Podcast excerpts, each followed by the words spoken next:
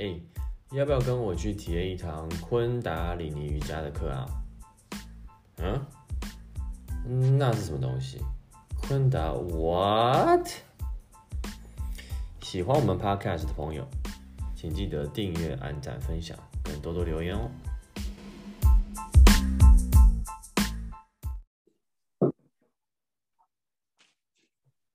Hello，大家好，我是大柱，欢迎来到昆达 What Podcast。今天跟我们一起参与这一集的有大家知道的 Ines，还有我们试训的时候的老师叫做耀光老师。然后呃，耀光老师先跟大家打个招呼吧。哦，大家好。要自我介绍一下吗？自我介绍。好，那我叫唐耀光，我的灵性名字叫阿卡 Seva，然后阿卡是永恒永恒的意思，Seva 是服务的意思，这样，嗯，所以这个这这这个灵性名字就是要不断的服务，从服务中感受到神性。哎，是不是有一个有一支瑜伽叫做 Karma Yoga，就是在做 Seva，他们的他们的 Yoga 就是 Seva，是不是？哦，那个 Seva 的瑜伽是那个八八个几 Seva 风爱瑜伽，哦，八个级有感，哦，对对对，他们是风风爱瑜伽，他们主要是做什么样子的内容？他们会做很多 Seva，然后唱诵，对，哦，我去参加过几次的，也也蛮好的，对，嗯，他们是不是也会跳舞？跳舞，我我去参加时候是没有，但他们主要是他们主要的像我们共修嘛，我们会一起做早课做什么？他们的共修一般我们都是一起一起团唱，团唱，他们他们自己的 mantra 这样子，对他们自己的 mantra 对，那个那做一个内容跟我们一样，但是因为调调子不一样哦，然后比较比较像比较保持印度传统的风格这样，他们会现场会打鼓，然后会弹琴。主要用手风，就是用那个印度风琴，然后用那个那个扣那个鼓，那个鼓走在下面这样啊。嗯，然后就是拿着很大，然后左边一一边是大大的大的鼓面，一个是小鼓面，两手这样子拍的那种。对，嗯嗯嗯嗯。然后他们会称为 curtain 吗？就所谓的 curtain 吗？也会啊，是唱唱诵为主这样。唱诵为主，蛮有趣的。OK。他他们嗯也一样，跟我们以前也差不多，就是软身嘛，然后做一些动作，然后就开始做冥想啊，做长寿。只是他们没有我们的 Kriya 这么的累人这样。哦，比较是基本的动作，比较就就真的就是像软身的的功用这样。哦，OK。对，也是蛮不错的。对啊，我我这我这边唱诵我也蛮嗨的。对，就基本上只要跟唱诵有关系的，都会去接触了。就台湾也有，台湾也有这这个有，有台湾有，台湾有，对，而且而且里面很多是我们昆达人，哦，对我也是因为昆达的朋友介绍的，这样，就是他他两边都有都有参与这样，他那个声音震动的感觉是不太一样，嗯，比比较不不太一样，对，嗯，其实有很多台湾有很多瑜伽的流派都会唱诵，像像那个。生活艺术也是，他们也蛮蛮会唱诵的。然后他他们他们他们叫他们唱的叫八讲，对，他们常常也有线上线上共修会啊，就大家一起唱歌啊。唱的就是也是比较印度式的吗？都是都是印度那边传来的这样。然后他们的上司叫古鲁吉，对，目前都还健在。哎，对对对，古鲁吉，哦呀呀，他常常常常听到他的，看到他的影片。嗯，对啊，我是我是到处去。为什么叫生活？为什么叫？就直接翻过来的这样。就是翻译它，它是 Art of Life，然后就翻成生活的艺术。哦，OK OK，是它是属于 Guru 级的，对，它是 Guru 级的体系啊，体系的瑜伽。对，然后它里面有有很多的练习，跟我们名字一样，但是内容不一样。像手搭下，他们也有手搭下。嗯，就是说那个字，其实后来我我去网络上估嘛，其实很多流派都有手搭下这个这这套练习，只是没有一套是长得一样的。然后他们在在生活的艺术把这套翻译翻成叫叫做净化呼吸，嗯，对，也就是翻译有点不同。然后其实大家都做类似的练习啊，那动作会有点小差异，或者呼呼吸法会有点小差异这样。嗯，对，我觉得也有昆达昆达最超。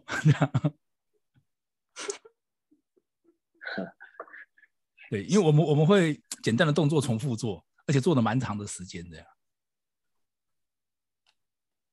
对，简单动作乘以乘以很多倍之后，乘以一百零八次这样，对对对，这 就没有在这昆昆达很好玩，就是你感觉每个动作都很简单，我们跟跟其他瑜伽什么哈达瑜伽其他比起来，我们动作都很简单，这样可做起来超级累，因为我们会很简单的动作一不断的重复做，重复做，然后做可能做三十一分钟这样。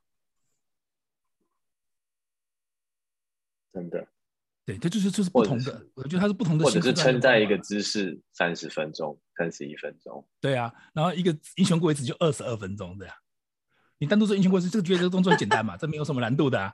那等你做了三分钟、五分钟，你就发现这个非常难了。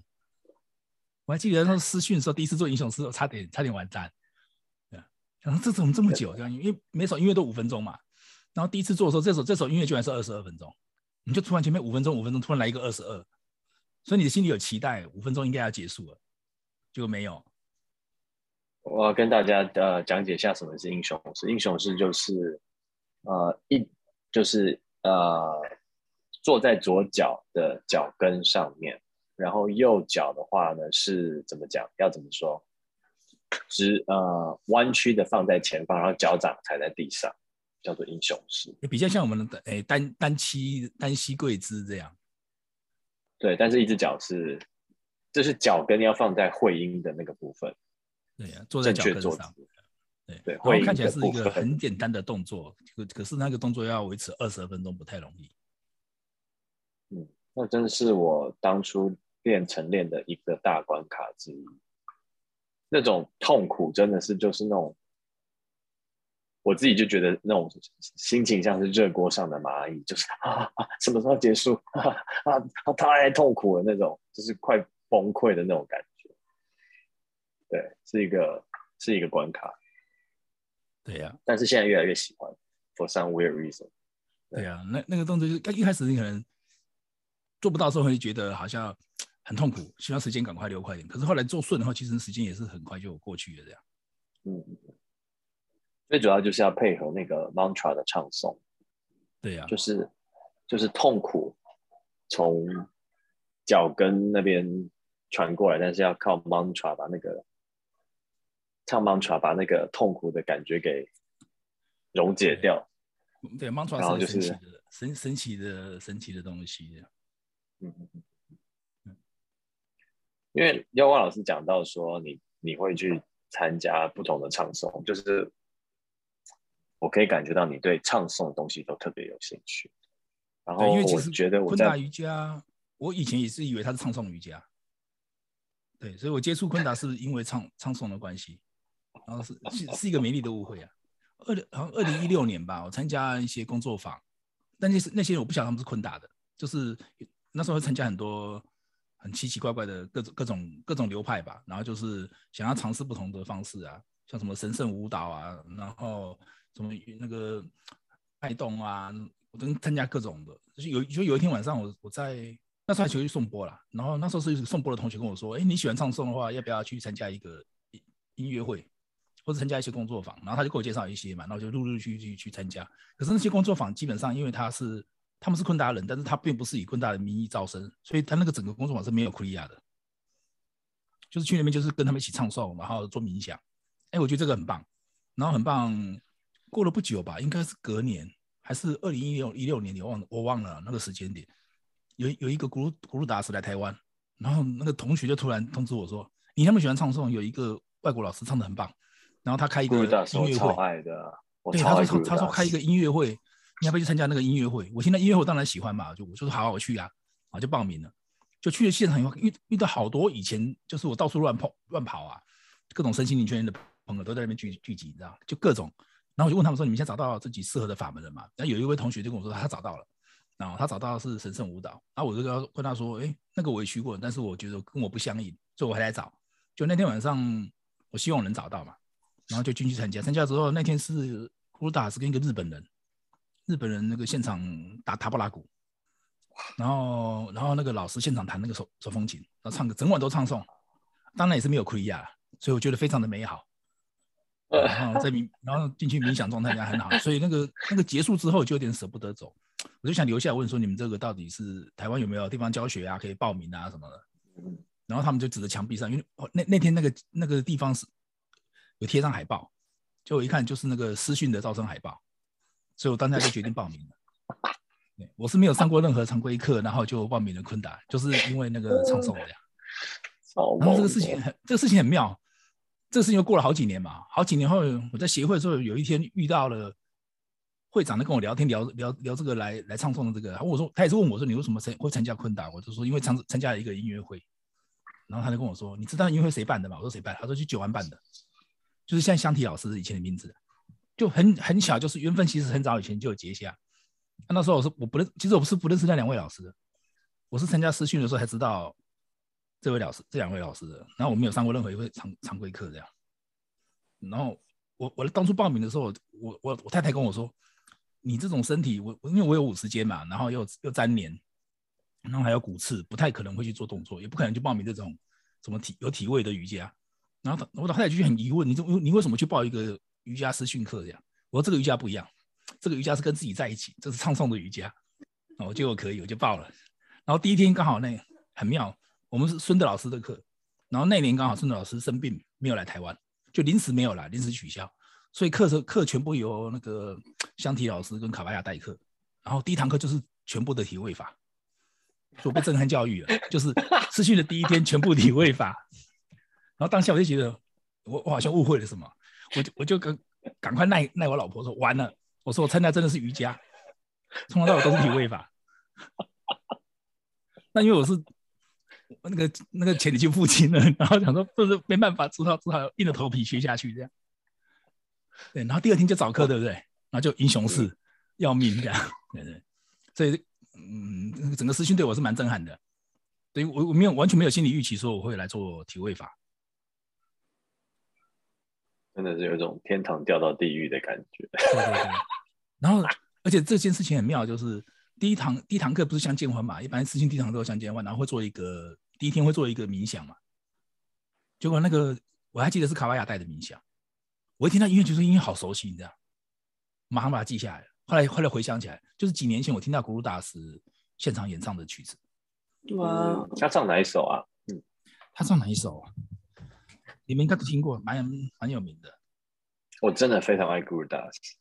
我最近都在听他的音乐，我觉得他真的非常的，就是对我来说符合我现在的状态，很接近我觉得的那个琉璃。嗯，他唱《古雷拉妹》一见钟情的。哦，我超爱那首的。我觉得他的声音跟他的那个，嗯，你这样听得到我声音吗？没有。听不到。看一下。对就就这一首歌这样。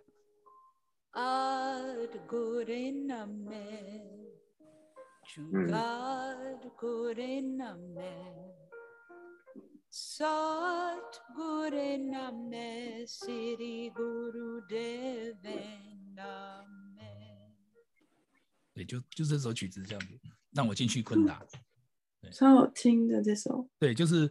很妙，就是他几年前参加个音乐会，因为这首曲子很感动，然后就报名了昆达师训这样，然后没想到上师训之后，第一天带的冥想就这一个，然后回来我就猛做，你知道，这个这个冥想我可以三十一分钟每天天做没有关系，然后对这这个冥想的那个这冥想做家里的那个大电视这样，对啊，他这个这个冥想就是天人合一啊，就我们师训都有做嘛，就是往前往后往左往右，然后然后做那个苏菲旋转。很舒服的一个冥想，我没有做过，我没有做过这个。对对，大家都有做过这样，这个这个冥想蛮蛮舒服的，尤尤其对我们这种体位有障碍的人。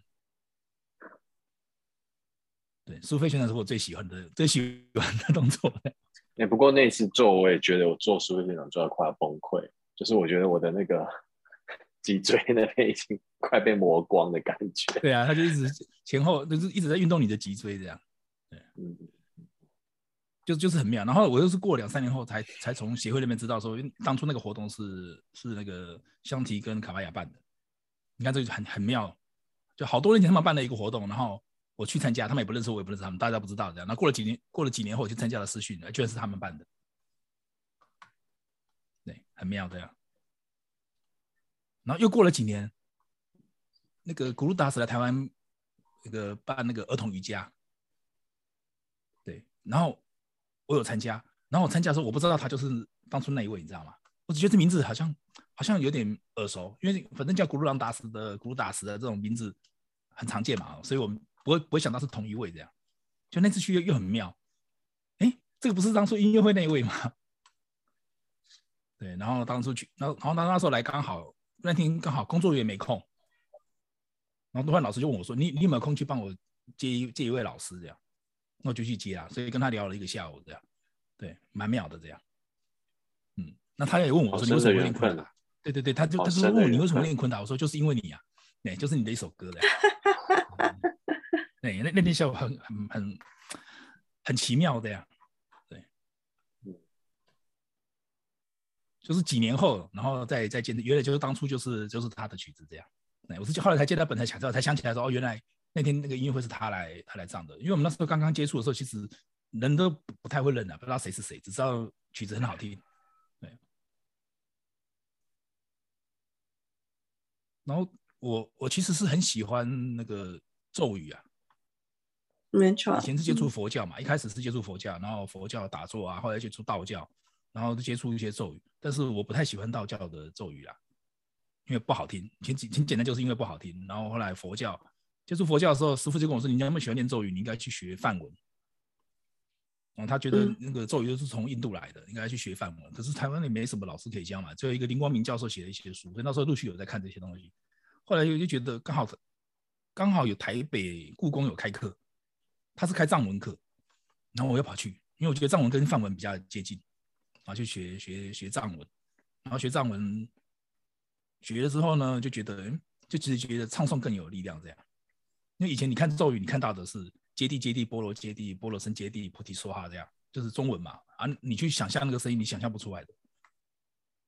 然后你去学了藏文，学了梵文后，你才发现原来人家用的是嘎德嘎德巴拉嘎德巴拉三嘎德菩提说啊。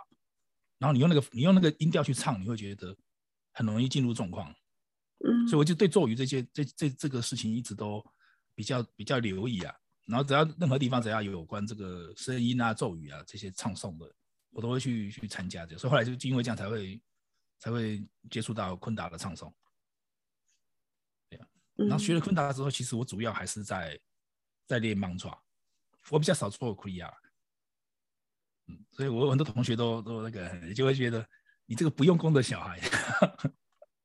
我做的苦力都很简单呐，就是说我不会挑超过我我我身体那个负荷的动作做这样。有的人说你可以你要穿越要穿越这样，我从来不会想要穿越这样。对，我觉得嗯穿越很好的呀，但是我觉得我我待在 mantra 里，我觉得也蛮好的这样。因为我知道那个那那个不是穿越问题，那个是是是骨刺啊，是粘连的问题这样，那个是物物理性的问题对呀。但是我在那个我们在那个观想中，我们都是都是无敌的这样，嗯，很多动作做不到，观想中都可以做到的。那其实那个能量一样会流动啊，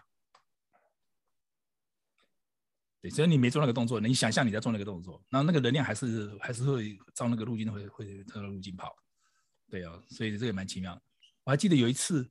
私训吧，那时候教眼镜蛇的事，我做不起来，因为你有骨刺，要脊椎又很硬，然后又有粘连了，那个我趴着我就抬不起来了，这样，那我就不做啊，我就我就趴在地上用观想的这样，观想观想，结果后来回实训结束回家也是有一天睡觉梦在梦里面我在做瑜伽，我觉得做的蛮好的，我一起床就跟我太太说，哎，我觉得我眼镜蛇可以做了，她说怎么可能这样，我就说给她看，哎，真的做起来，你知道吗？但是梦里你做到了，然后你醒来就做到了。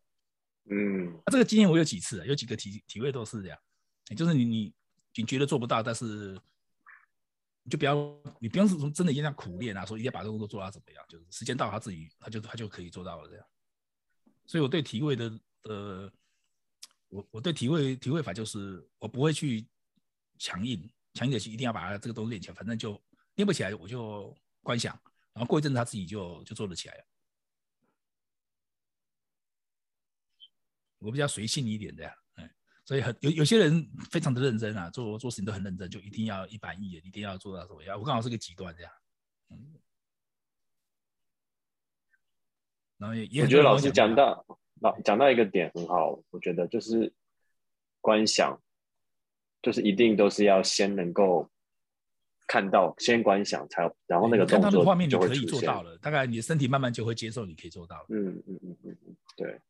不管做什么事情，都是先要看到那，就是要有那个画面。不管是你要创作一首作品，对，通常都是会先看到，对，然后先看到，呀，这其实真的很重要。只是说有时候那个看到跟动作之间可能是零点一秒，有时候是一年，但是 但是都是要先看到。老师对声音很敏锐，但是会是先看到的，这很有趣。对呀，对我其实我很我很多的，就是人生过去很多很多的突破都是在梦里完成的。嗯，从小就就有这个体验，就是比如说有些以前读书嘛，做数学什么就做不出来题目，我我我就不会想去做了。不像有些人他可能会很努力要把它解出来，可能花几个小时书桌前面啊，我我我我都不是，我都是做不出来，好睡觉去，就我就不管他了，睡觉去。然后在梦里面突然就就就想到解法了，然后醒过来就也就会解了。那这种体验蛮多的，就很多很多。以前有做研发的了，有很多 idea 或者是很多遇到很多困难 bug，你解不掉的时候，其实我都是在梦里解决的。哦，这样。所以我一直相信。然就知道答案。对对对，就醒，就是梦里就知道答案了，你就醒过来了。醒过来之后，你就把它写下来。嗯。就很多灵感是在梦里面的。然后比如说有时候去去郊游嘛，大家应该有这个经验，你会梦到你要去郊游的地方的场景啊、景色啊、人物，甚至对话的。然后后来我去旅游，发现哎，这种地方我好像来过。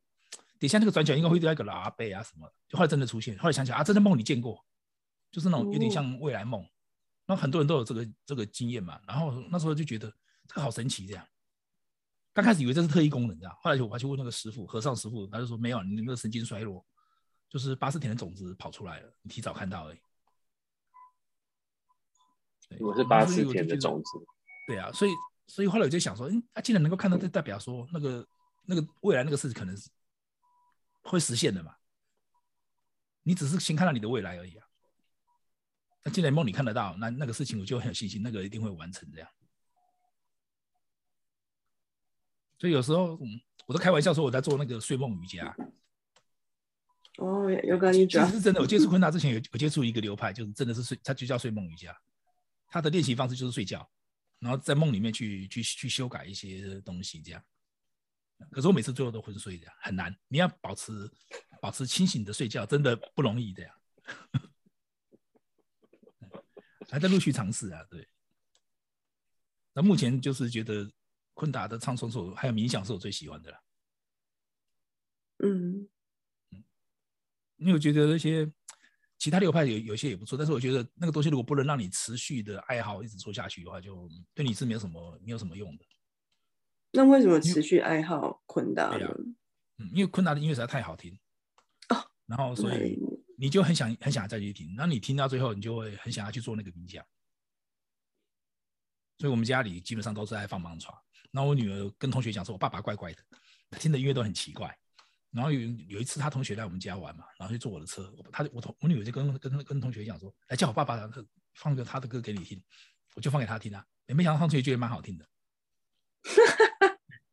就是有人会觉得这个音乐很怪，有的人会觉得非常好听。我之前在 Club House，我有一个二十四小时的房间音乐房，专门在放盲传就看有缘自己进来听这样。我也不讲话的，就是一直放盲传然后就放二十四小时这样。放着放着，哎，有一天突然就是当掉了嘛，就是那个网网络的关系，它有时候会更新嘛，所以 Club House 有时候你挂着，你虽然挂网挂二十四小时，它自己会断掉，就声音就停了。停了之后，就有人开始找我，你知道吗？就透过各种关系，说有没有认识我，认识那个房主，然后跟他讲房间音乐没了，要要播。我就奇怪，怎么会有会有人那么执着要找这个角色？我那我也没有理，你知道吗？就是反正我觉得有空我再去弄就好。然后当了就当了，因为人在外面嘛，想说我回家晚上再去弄。就那个人就疯狂的找我，然后他还 I G take 我，然后还发短信给我，然后脸书，然后到处找我，他还找我共同的朋友这样，反正就这样。就后来后来我就跟他联系上了嘛，我就问他说：“你你你为什么这么急的找我这样？”他说他有严重的忧郁症，然后每天都要吃安眠药才办法睡觉。然后他自从听了我那个 mantra 之后，他说一开始他说当听了第一天，他就他晚上就可以可以不用吃安眠药。对，然后所以他现在在我房间关着，他就很紧张。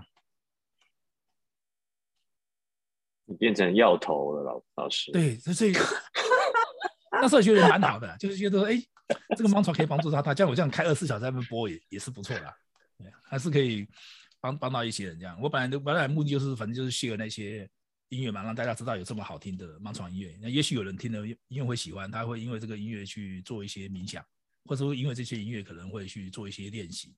都好啊，如果都都都不去，单纯听这些音乐，我觉得也也蛮好的。对，那现在还有吗？现在应该这台机器现在在旁边，应该是现在是宕机中的呀。哦，对我都是想到去开一下，然后当了就当了这样，除非有人通知我，然后再去把它开起来。嗯，因为那系统不是很稳定啊。对，然后之前有想过，就是在那 Clubhouse 上面嘛，就是带一些冥想或什么，然后尝试过一阵子了，但是参与人其实不多。大家都喜欢上去去聊天，嗯，那个性质是那个样子的，对对，性质是那个样子，所以反正到时候再看看吧，也许就换个平台。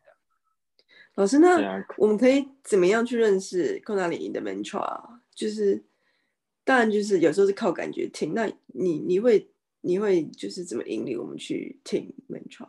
我我我都之前我都是在那个什么 YouTube 上面找，嗯，找找。我一般都是我要看这首《mantra》，就是先找哪些人唱过，然后全部都拿来放，有可能会我会找四五十个版本，对。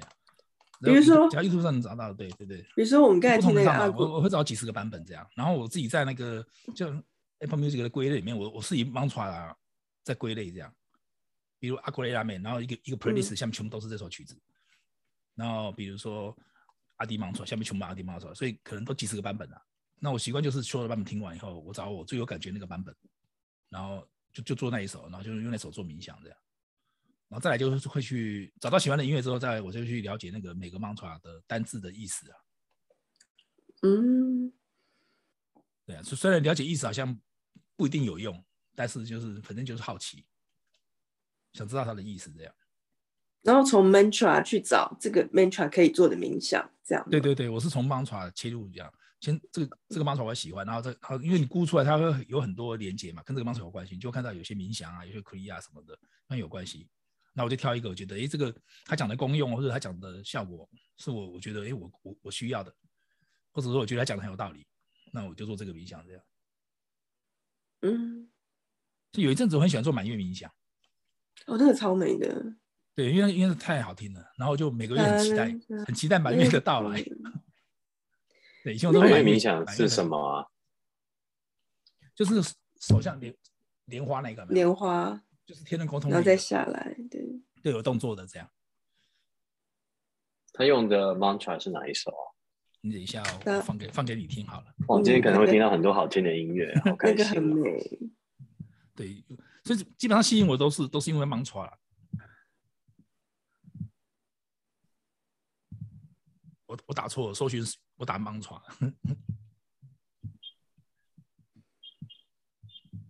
在 YouTube 上有这个冥想的一个一个示范领带，那个领带也很美。然后是唱这首歌的人示范的，对对对，他示范的 YouTube。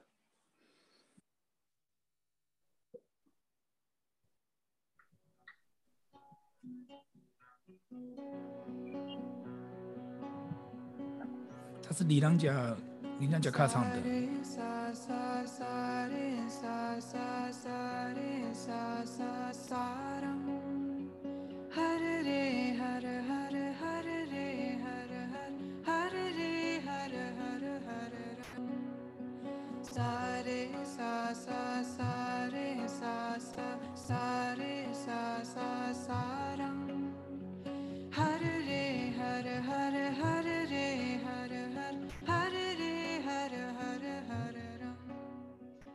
对呀，就就这么美的曲子，然后不断的重复三十一分钟，所以，我我我一般都是我都是先听曲子啊，听到我觉得这个人很喜欢，然后很喜欢就听满。那你单纯听的话，其实你要找点事情做啊。我就觉得，哎，做冥想蛮好的啊。我就是我 对，我都是听音乐时候做冥想。那天问我说你你有没有每天练习？我说有，每天练习，而且练练习的很多，从早到晚都在都在听听盲传。对，我有时候就是家醒着就是在放盲传，然后听到哎这首曲子我很喜欢，我就把事情放住那个放一边，我就做个冥想，这样十一分钟。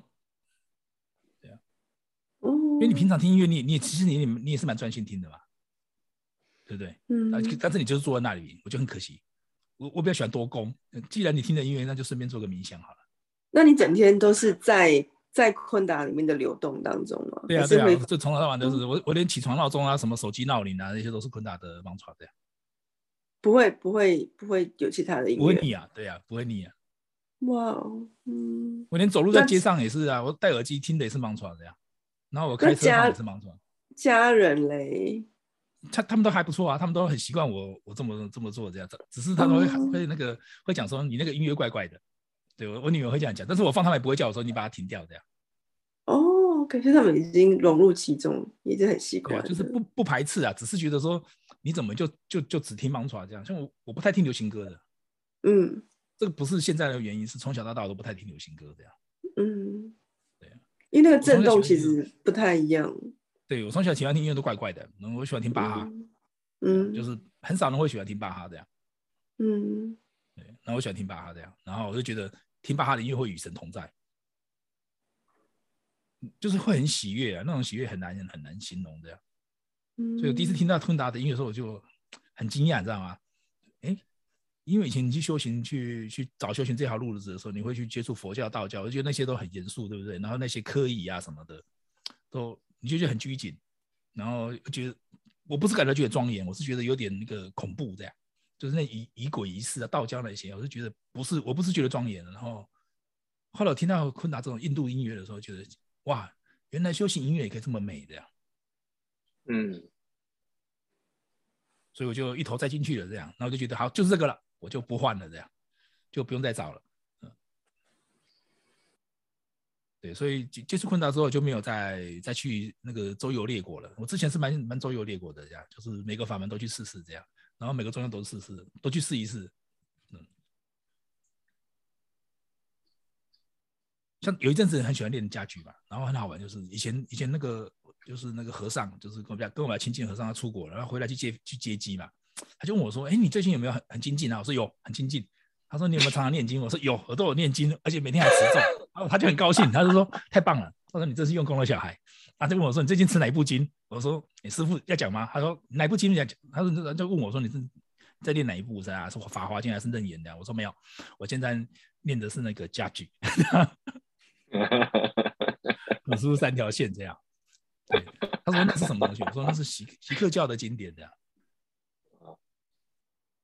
对呀，然后师傅就觉得：“哎。”你你怎么这样子？好像他们就觉得你好像不务正业这样。对，然后持咒嘛，他们以为我持什么咒？我说，嗯，我我现在持的咒是每天持的咒可以持不一样的。他说什么咒？就我说昆达的这样。他们没有听过昆达，他们以为是个宗教。其实我们蛮像的，嗯，穿的衣服全都白色，戴个白色头巾这样。就我们仪式感比较重。对呀。但不是个宗教，它是个瑜伽。对，不是宗教。我自己在家里我不会穿白色衣服。刚开始会啊，刚开始会有，因为那时候觉得，尤其是满月冥想的时候，因为做的时候你会觉得能量很强，那你你会自己想要包头巾，因为不不包头巾，你会觉得那个气会直接上到头头上去，你就本来不穿白色衣服，你就会穿白色，然后戴头巾这样，真的是一件很自然的事情，就是因为你觉得哎，这真的真的有效啊，你你你穿的白色衣服以后跟戴头巾以后，你觉得那个能量会比较平衡，嗯，就会比较舒服。对头比较不会那么不舒服，有时候真的会气会胀这样。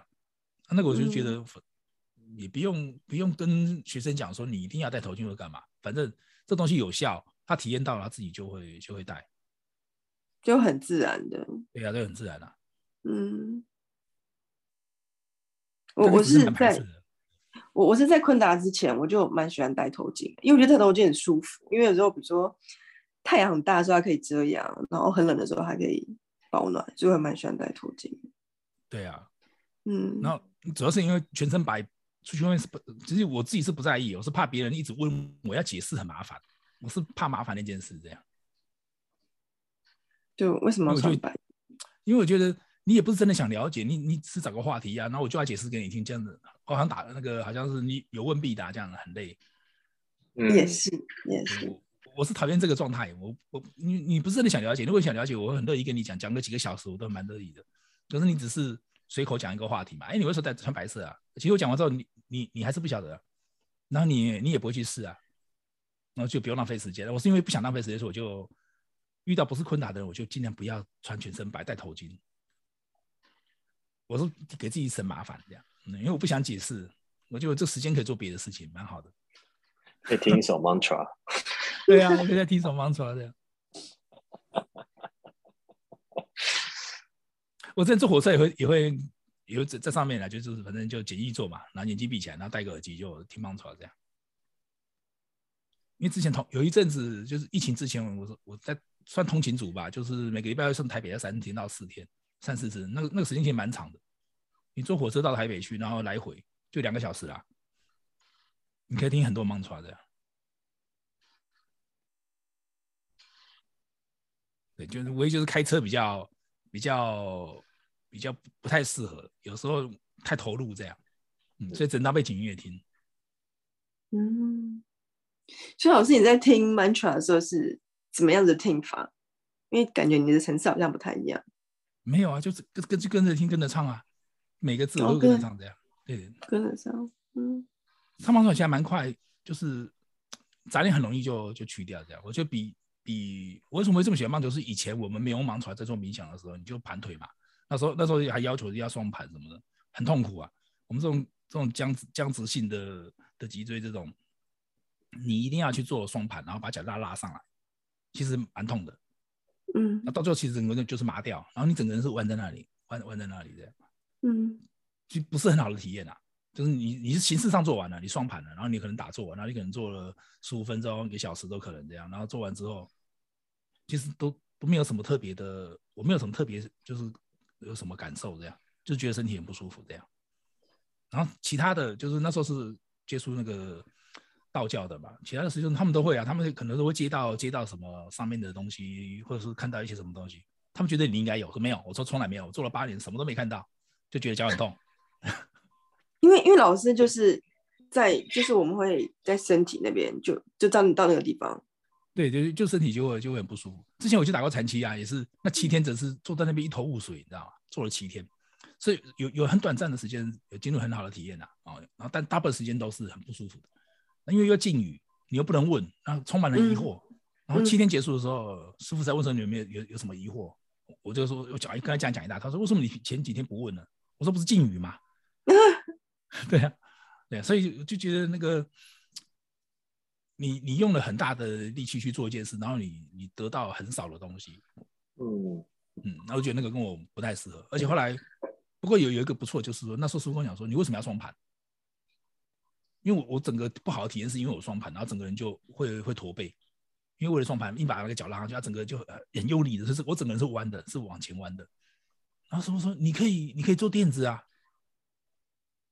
那时候说第一次知道说哦，原来原来打坐不一定要双盘，但是还没有一个很就是说比比较正确的认识，只是知道说好像可以做垫子。但是那时候我觉得他说啊，你们是可怜我，我做不到双盘，所以叫我做个椅子啊，做个垫子这样。然后所以这个这个事情呢，当初没有没有没有给我很大的什么帮助啦。虽然我知道知道说可以做垫子，但我不知道，我觉得做垫子你在安慰我吧？对。一直到了昆达以后，我才我才知道说，哇，原来简易做很棒。好，原来原来我们我们盘腿的目的是要固定脊椎，让脊椎打直，对不对？那如果你的双盘不能让你的脊椎打直，你就不要双盘了。等你的髋骨开更开的时候，你的身体条件到的时候，你再去双盘，因为你的目的是要让中脉畅通。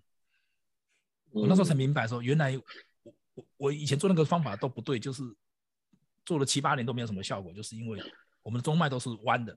脊椎整个是弯的，整个人是是很紧绷的，然后所以整个是堵住的，所以你你你很那时候很，我觉得我很用功啊，我也很努力啊，对，然后做了七八年，结果就觉得好像什么都没有得到，就是有一堆痛苦的身体的回忆这样。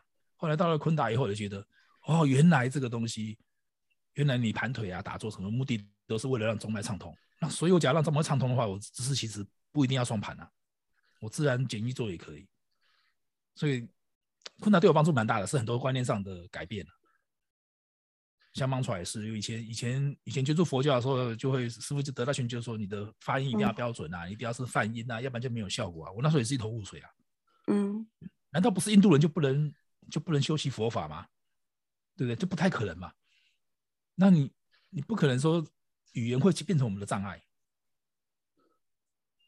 对，后来到昆达才知道，哦，原来是那个震震动。嗯，对，即使你知你不知道那个咒语的意思也没有关系。然后，即使你你的发音错误，其实也没有什么关系。你只要进入那个震动震动以后，进入那个流里面，黄金连接之后就 OK 了。这样，对，所以我最喜欢咒语其实就一个字，就 on 而已。我蛮喜欢 on 的，对，它就简单有效。所以在家里常常会，就是要我们要做连接嘛，做什么 tuning 什么的，我都做 on 而已。对，我不有。我比较偷懒，我不会完整的 唱完整个调频，因为我觉得 on 就很有感觉，我就一直 on，我可能会 on 很久，也也许 on 个几分钟这样。那家里会配个颂钵，就自己这样敲敲一声就嗡一声这样。这是因为之前我接触一个法门，在接触昆达之前一个法门是颂钵，那个喜马拉颂钵，那个曾文通老师的法门，然后他教我们颂钵，就是刚开始是你是需要一些法器，一些外在的东西啊，比如铜锣啊、颂钵啊，然后。但到最后，其实你都不需要，因为你就是那个颂钵，你把你自己一个颂钵敲起敲起来会共振就可以。我那时候就发现说，哦，原来它这个核心的的练习方法，其实是让你的身体产生震动。那你跟那个留在一起，啊，那些什么乐器啊、颂钵啊、铜锣都都可以，那都是一个工具，帮助你进入那个那个共振里面这样。对，所以每每每一次的咒语，我最喜欢就是 on。然后之前我们那个中文通的法门的时候，他就常常会叫我们每天练习嘛。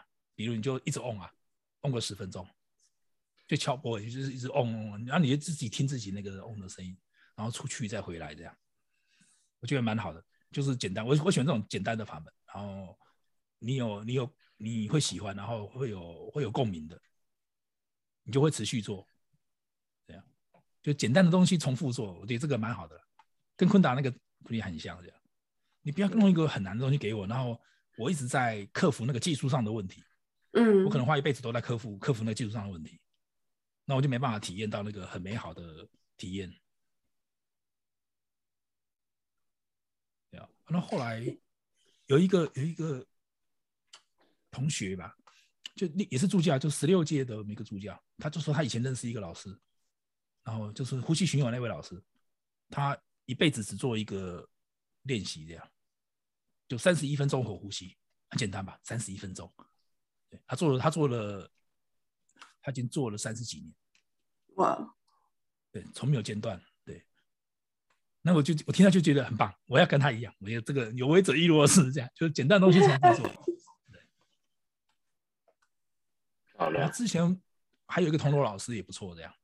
他也是，我上他课的时候，第一次上课觉得那个那个苦力好累好糙，然后第二次上的时候就比较，因为已经做过了嘛，你就不会觉得那么长，就比较容易进入状况了。可是你你因为第一天太超了，然后第二天太舒服了，然后这两天你就没有连接在一起，你知道吗？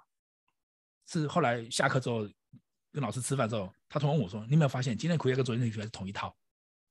哎，我很惊讶，你知道吗？就昨天做的这套跟就今天跟昨天去做的是同一套练习。然后他讲才发现，你知道吗？啊，是同一套吗？因为昨天太累，你知道吗？你你你只在那个第一次接触，在那个很累的那个那个，就是日想赶快过去，赶快过去这样。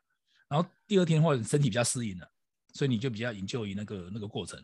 然后他就笑着跟我说：“我明天还会还是会这一套。”然后我就问他说：“老师，你这样常规课，你每天都带一样的 c r e a 这样学生不会觉得很很奇怪嘛？对不对？因为。”你你花钱去上课，你总是希望每天上课的东西都不一样。大家都有都有会有这种，我要学到更多东西嘛，更多东西。然后你你的预期就是觉得东西应该会不一样，你会吸收更更不一样的东西。就这位老师告诉我，他说这东西这么好，为什么要换呢？这很妙，他连续好几天都同一套苦力亚，每天都一样。我那时候也觉得，嗯，很棒，有为者亦若是。每天都一样，对他，他们他们都是每天一样的练习，重复做，所以我的早课都没有换过，就是那个宝瓶七手的音乐我也没换过，七年都没有换过。我就用 on on 的那张专辑，虽然其他音乐我会听啊，就是比较好听的那个早课音乐我会听这样，然后听听听，但是我自己在做做，我像你看那个我去带私讯做早课，我每次带我都是带那一套，我都不会换的。然后音乐虽然有很多版本都很棒，但是我就觉得我就那因为那那套音乐是我第一次听到的最喜欢的版本，然后我就决定了我就做这套就好了。对，虽然我所以你看我我接触很多 mantra 就那的音乐，可是你你做练习其实就是就是那一两套而已啊。嗯，而且这个因为那个因为你我只做那一套嘛，所以我做你会做的很熟。所以英雄是在快结束的时候，我知道我们这个要结束了。因为那个后面的时候，钢琴会出来啊，然后鼓声会变，你就知道，哎，指法会变得比较炫一点。对对对对，就是你你很熟悉的东西的就，对啊。而且我觉得做那一套很熟悉的音乐，我觉得都不完全不会累啊。就是做导课的时候，我觉得很应就。然后做别套的时候，有时候你会因为你不熟悉吧，然后那个音乐可能也也不熟悉。那不熟悉，我觉得不熟悉有时候还反而容易分心，因为你要去注意他他底下唱哪个音符。对，那我熟悉，我不用，我不用，就是我我的脑脑力脑子可以停下来，不用想这些事情。对啊，我就纯粹在引流引咎于那个音流里面。我觉得这样很棒哎，就像像小朋友啊，他们就会喜欢听同一个故事。可能听个几百次吧，可是对他们来说，那那个故事每一次听，他们其实就是更深一层，更深一层。他可能就会，对啊，我我觉得很棒。这样看到那个图画里面，哎，说这边其实有一只蚂蚁，然后说这个颜色，他就会开始注意到那些很细节的小东西，或者是说那个故事对他来说又有不同的、更深的一层意义又跑出来了。所以我觉得一直重复其实是一件很美的事情。嗯，因为因为我们就是小朋友的。嗯，像我吃饭也是餐厅都吃固定的，点的餐点都一样，所以只要我吃过餐厅，大概老板都知道吃什么，进去就照旧。我曾经在一家店吃那个牛肉面，它它里面大概有二三十种菜点吧，我每次都都固定点那个茄子牛肉面这样，连续吃一天吃两餐或三餐这样，啊，就都在同家店吃，都点一样的菜色，然后连续吃了一个多月，有一天那老板受不了了，他跑来问我说，他说。他说：“客这位客人，我们我们店里还有很多东西很好吃，你你要不要试试看？这样。”我说：“不用啊，我说这个就很好吃啊。”然后就后后来我才知道说，原来他们店里面已经在打赌，就店店店长啊、店员啊、老板啊、服务员他们在打赌说，这个唐先生什么时候会换菜色。他们有的赌几天几天之后，他们都后来都共估嘛。我就我就一直不断的没有换，过了一个多月这样，然后他们就说，他们受不了了，跑来跑来问我。对，说你为什么一直都点这一道这样？我说吃饭不是就吃饱了，我觉得好吃就好了，为什么要换？对，所以我我我我我平平常就就是就这么过生活的啦。我我买东西都会固定的店家买，然后买买的东西也差不多。然后所以有些人跟你说，哎，你怎么每次去 A 店家买，有个 B 店家比较便宜啊，或者 C 店家怎么样啊？我说不用啊，我觉得 A 店家就就就可以了。我不会因为说另外一家店比较便宜或者比较新开的或怎么样，我就我就换店家这样。所以我说算是那个蛮忠诚的客户，对，其实不是忠诚，就是我我就懒得换，我觉得这件事情就这样就可以了，我我为什么要再换呢？对呀，那个持续的精神也是在生活当中也是持续，然后找到就一成不变这样，嗯。可是那一成不变是不是其实还是每天还是不太一样？那个感觉对，还是不太一样的呀。我还是对很多事情 新鲜事情还是有兴趣啊。只是有兴趣之后，我会在那个有兴趣新的新事物里面找到一个东西，那我就持续就重复的，我就研究那个东西就好了。嗯，等下以前玩音乐练琴也是啊，我永远都弹同一首歌。人家就很奇怪，你应该尝试一些不同的音乐啊，或者不同的。我说不用啊，我就觉得我就研究一就好了。我为什么要换呢？因为换一首不见得比这首研究一啊，对不对？嗯。所以，所以在做昆达的时候，我就觉得很棒。你因为你动作很少，对不对？简单动作重复做，那我就我很容易记住嘛。你不要每次都做不一样的，然后动作很多，什么四四五十个动作这种，我就我我我消化不了，我记我记不了这样。我喜欢我喜欢那个苦力亚动作很少的，那十个左右差不多了，你不要太太太多。如果是六七个更棒，的呀就是动作很少，然后我做个一两次我就熟悉了，然后以后就我就不用看资料啦，对不对？嗯。因为我在享受就是那个那个流过程，对呀，融入的那个过程呢，就是跨过那个那个摸索，然后进入那个熟悉之后那个流动当中。对我我比较喜欢在熟悉的环境里去嗯里里面过生活这样。嗯。虽然是好奇宝宝了，但是但是什么都很想去去去接触一下，但是我我接触完之后都会在。固定的去地方待着，这样。嗯，老师，那你接触昆达，对你其他的学习有没有其他的扩展？因为老师的兴趣也是蛮广泛的。对啊，对啊，有有有有一些帮助，其实蛮多的，尤其是一个巴讲讲的一些话了。因为我们我们看 DVD 当中，他他会讲一些话嘛，其实那个那个帮助其实蛮大的。有些讲的话刚好就就敲中你，刚好是你你的那个打结在那个地方。像他他他他有一集有一集 DVD，我忘我忘掉是第三片还是第四片了。那个重生系列，然后第一次第一次在视讯做的时候，大家都是清理东西嘛，很感动啊，在哭啊什么的。然后我对这方面反正比较没有，就是关于清理这一块啊，因为我过得蛮幸福的，然后也没有什么东西好好好好清理的。然后所以每次在做的时候，我就觉得为什么大家这么感动？那因为以前是受多大创伤，清理这么多吗？对不对？但是，所以在在做那些苦役啊，在清理的时候，其实我是比较没有没有感觉的，我只是觉得很舒服，状态很舒服。但是我并没有看到什么呃过去不好的画面啊什么，因为我过去其实还蛮幸福的。但是，但是他有一些是比较困扰的啦，哦，就是从小我会被霸凌，而且是被老师霸凌，都是老师在霸凌我这样。然后从小到大都是，然后刚好接触困难的前一年，我又被人又是被霸凌，然后也是一样的是老师的方面的事情这样。啊，这所以这件事一直很困扰我，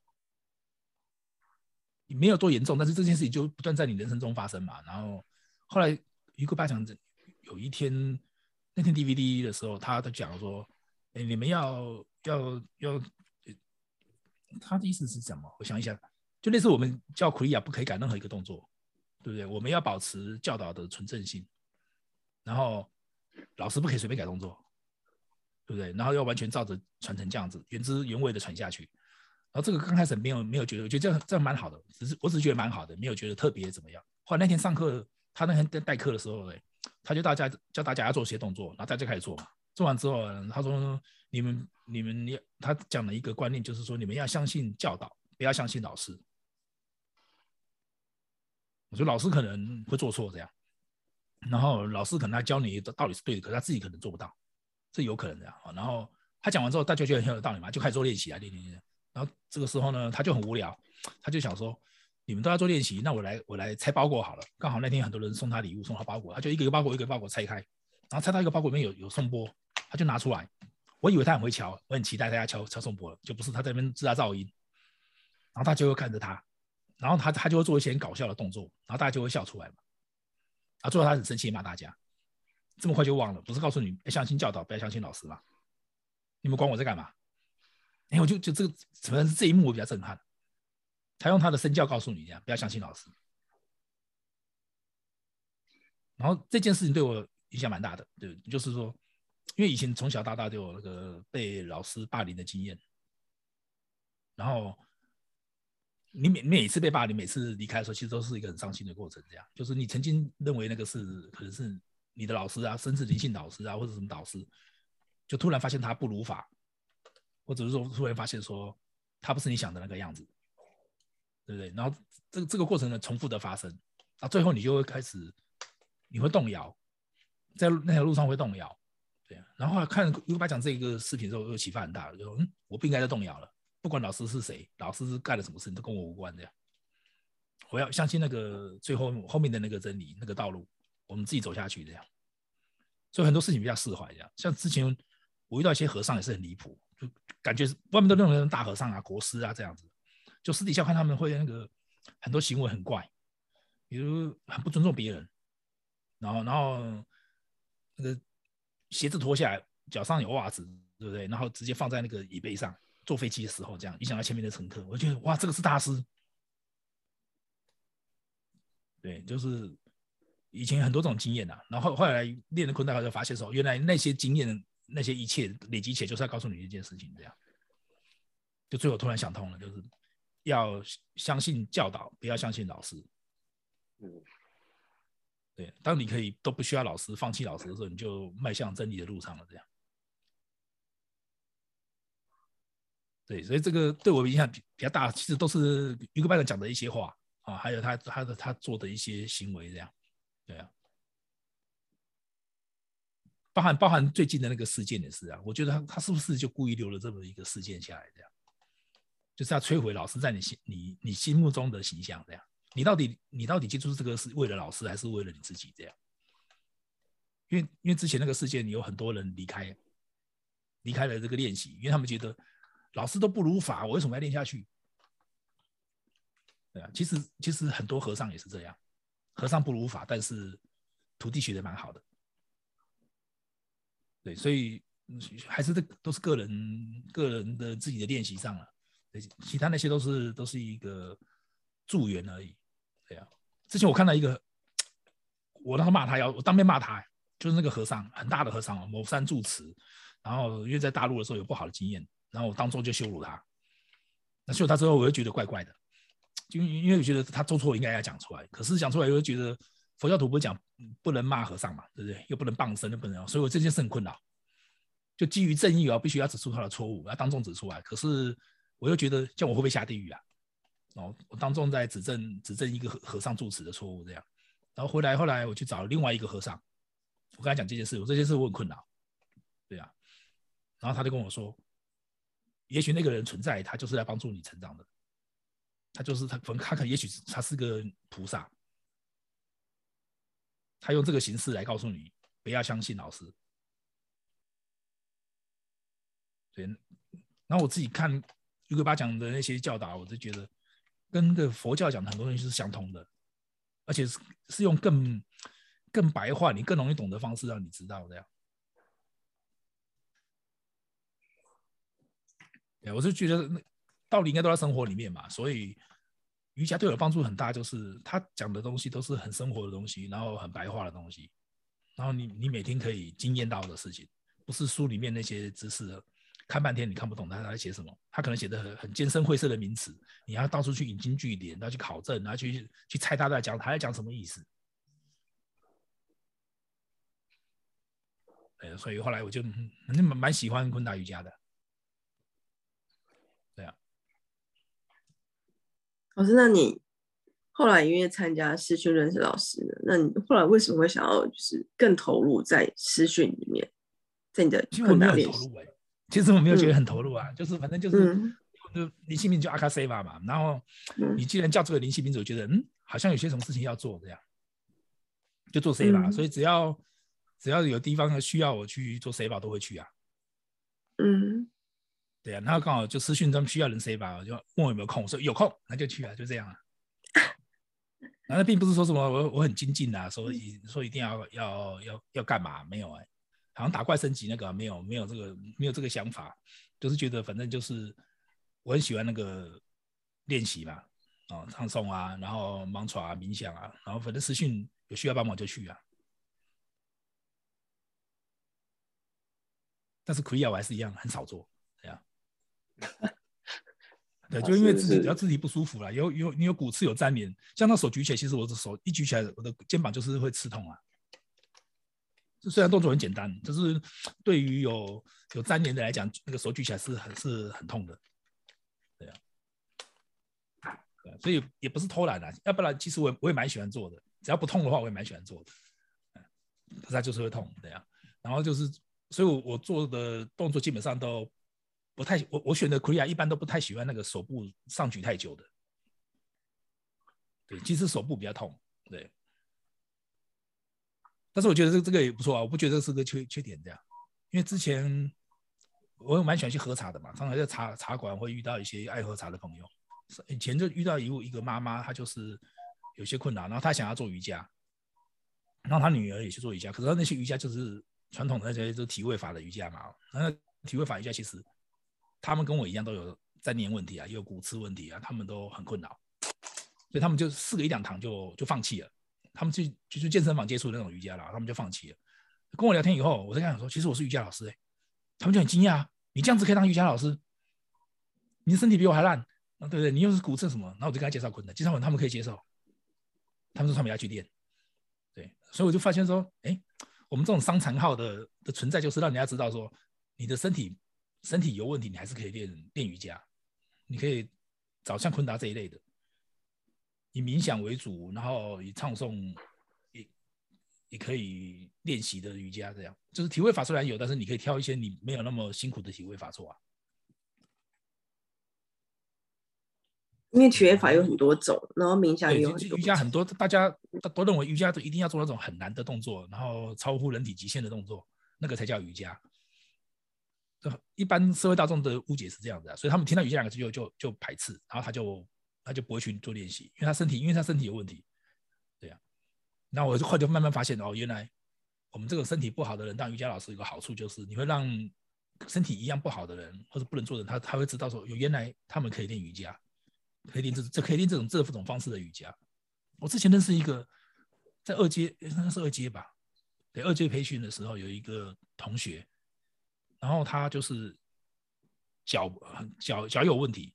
有点肌肉萎缩，两只脚都肌肉萎缩，所以他很多动作是不能做的。他连坐在地上都很痛苦，这样。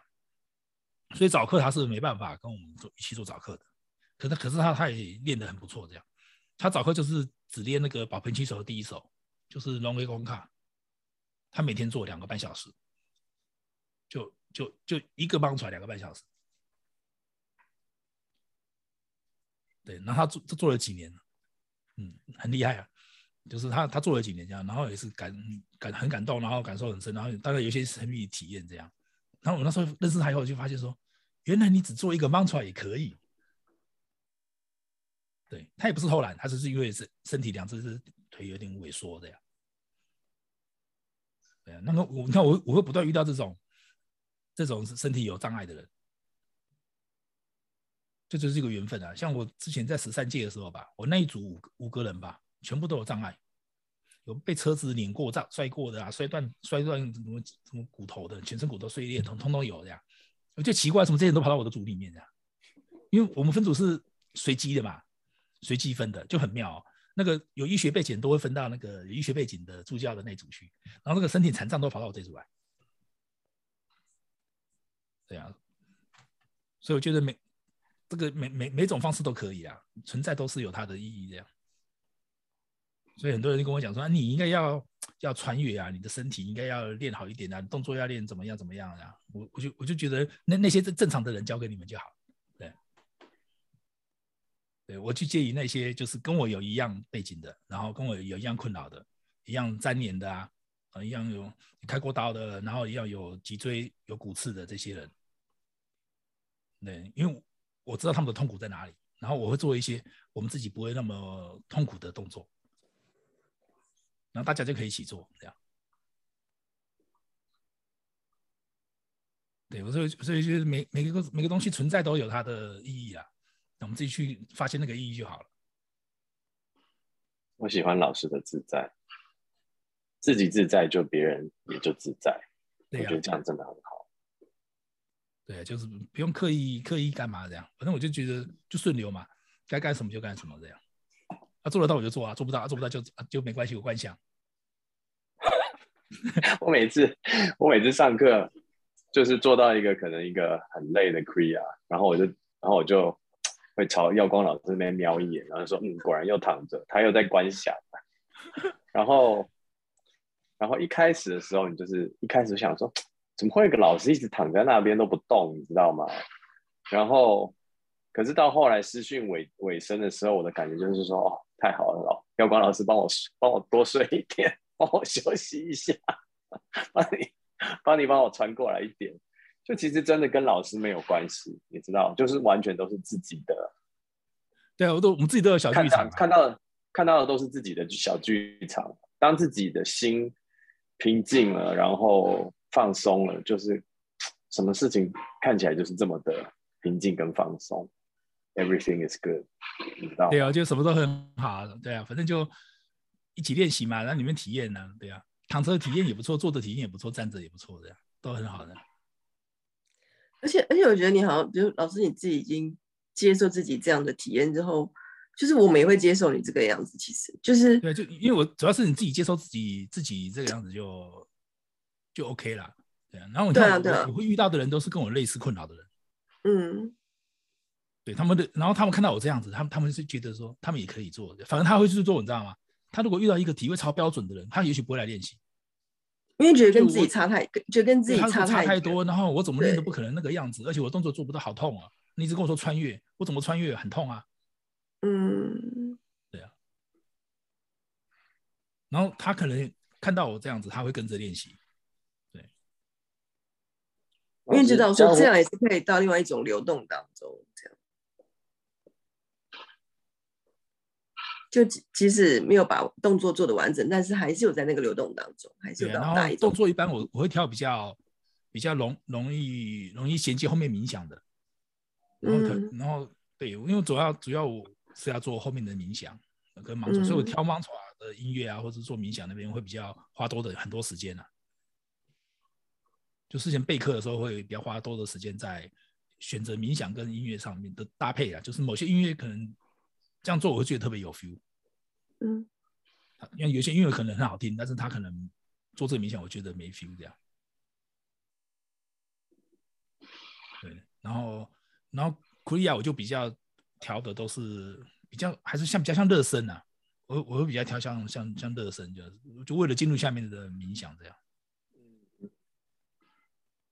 然后有时候会找一些关键词啊，他有时候会讲说这个冥想有什么功用，这个这个苦有什么功用，我会找他们有点有点，比如脉轮有相关性的，或者说他他的议题是有点相关性的这样，这样可能会比较比较容易容易进去那个流动里面。对啊，然后我比较不会挑那个我自己都做不来的太太难的苦力啊这样，所以我才刚才跟你讲那那两位老师他们找到好的苦力，他们一辈子都不换了，我觉得很棒啊。对啊。我都找到一个我可以我自己可以做的很不错的奎亚，那我就带那个就好了。我不用每个奎亚都都做的很很都做的很很棒的呀，我只要我带的那几个奎亚是很棒就好了。对，然后后来就是就那个同学跟我介介绍嘛，就是我那个那个助另外一位助教跟我介绍说，他他认识一个外国老师，他就一辈子只做三十一分钟呼吸那一位啊，我就跟他说，那你把那个练习找找出来给我这样。对，找这个我，所以我我也做那一套，我觉得很棒，因为我想说三十一分钟火呼吸，这个我可以啊。对啊，其实也不容易耶。对啊，三十一分钟火呼吸。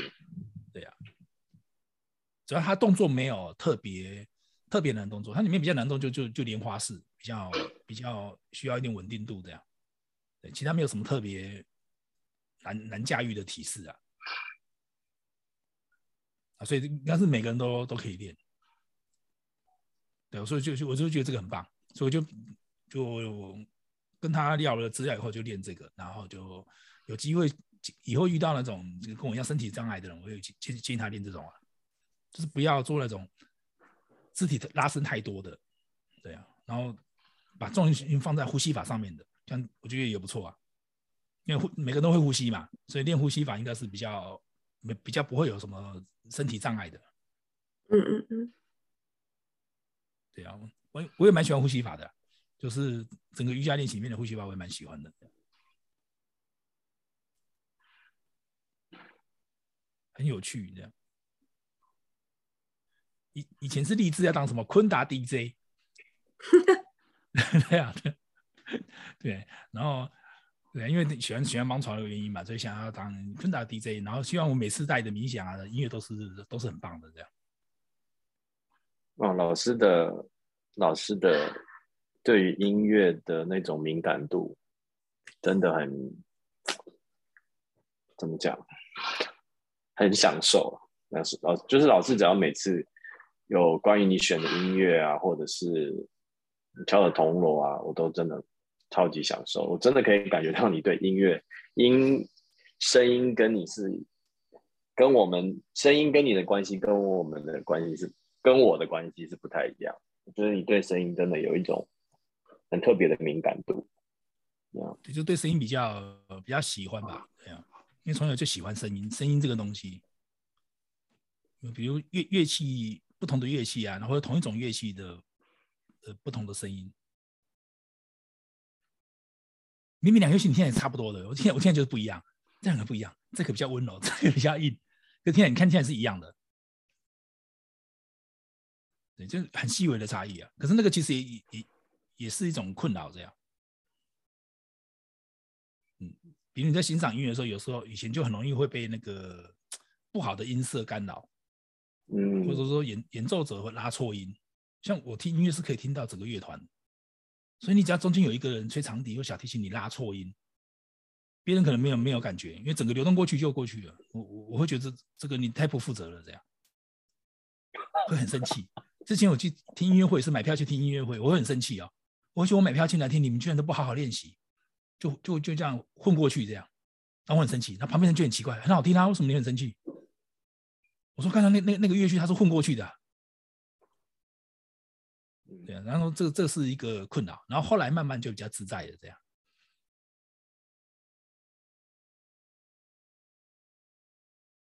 对，因为后来是菩萨，有一个就就是有一次我去听那个省立交响乐团，就是台湾省那是那是叫省立省省交吧，现在好像改名字了。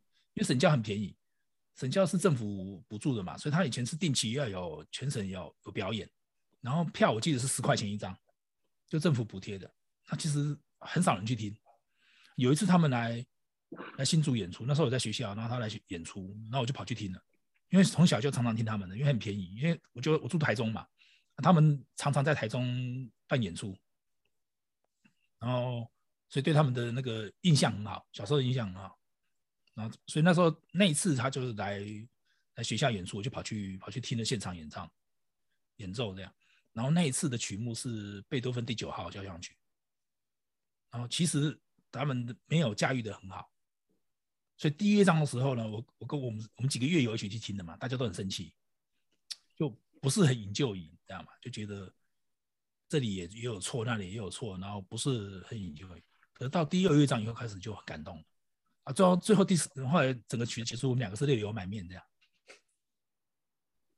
然后那天我就知道，原来这个拉对音、拉错音好像也不是不是重点这样。嗯，对。后来就比较释怀，人家在音乐里面有错音这件事情这样。就是那场音乐其实就就发现真的太感动。然后，但是他们错音真的很多，但是不影响那个整天晚上给我们的感动这样。就跟唱 mantra 一样，对，就是。然后后来我为什么喜欢 mantra，就是因为我们对声音比较敏感，然后对自己声音非常不满意，然后所以所以其实其实我是很讨厌唱歌的人，我是一个非常讨厌唱歌的人，因为我不能接受自己的声音那么难听。对，然后但是在唱 mantra 时候就不会，你就不会有这个想法，因为我们唱 mantra 不是在表演，也不是唱给别人听的这样，所以就会很自在，你知道吗？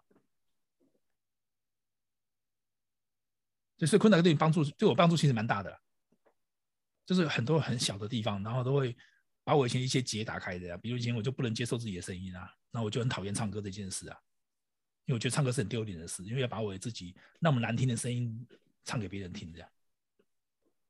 所以我从我小时候在音乐课的时候，我很喜欢音乐，但是我在音乐课从来不唱歌。然后老师要不是都要叫小孩子起来唱歌吗？然后打分数吗？没办法打我的分数，因为我从来不唱这样。老师叫我站起来，就照学号嘛。偏偏我的学号又很前面，我的学号是四号，所以第四个就叫到我了。然后我就不唱，然后我就被罚站在那边。然后全班小孩子唱完了，我还站在那边。老师就是，然后都唱完了，就你要不要唱？我不唱。然后下课了，就把我叫到旁边去，这样就只有我们两个人这样，我还是不唱。所以老师很困扰这样。对我从小就这个这个问题，对，就是因为对声音很敏感，我自己知道自己声音不好听，所以那时候是不能接受自己。的这个这个声音的，你看过了这么多年，都快六十年了，我现在才可以接受说啊，我的声音就这样，然后我我所以我现在很喜欢唱盲传。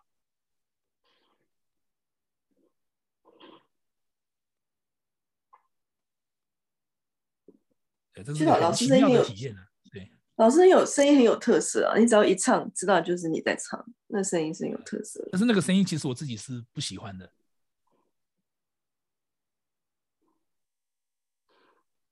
对，然后觉得自己，我们觉得自己是那个破鸭子的声音呢、然后别人的声音都很有磁性啊，对不对？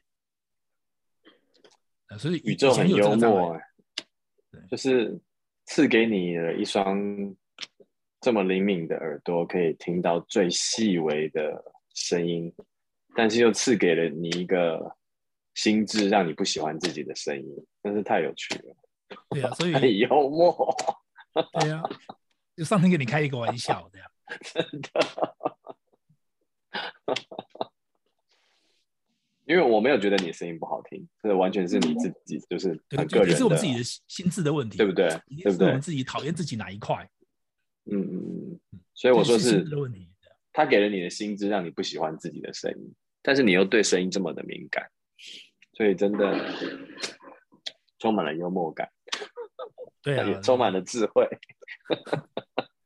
有有一位老师也是啊，就是你们认识老师，他也是。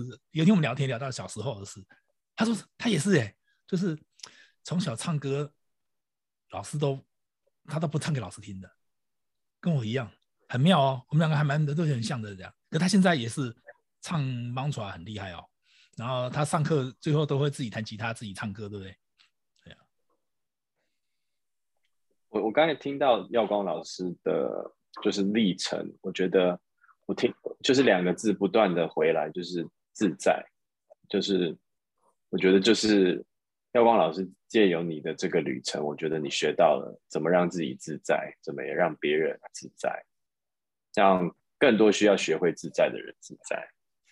然后我就觉得宇宙给你这个幽默感，其实就是很早就种了一个种子，你知道你要怎么对自己的，让你对声音这么敏感，然后要对自己的声音感到自在，在。多年之后，终于在昆达里里面。对啊，最后就是在所以昆达那一两年的的的怎么讲，很多道理都是以前都知道，但是你没有办法真的很深入骨髓的体会到那个那个意义。这样，然后在昆达的时候，就你就发现练着练着，然后就突然一个拜人讲了一句话，你又跟以前连做连接连起来了，你就发现说你以前那些的人生都没有白过，所有的那些东西都为了要现在这个体会。你做铺垫这样，或者说养分这样。然后之前看到一句话嘛，好像就讲说你讲的也是类似这个意思啊，就是你过去所有的人生的所有的经历，没有一个东西不是被安排的。对，它其实不是随机的，这样都是有意义的，也对对你一定是正面的意义啊。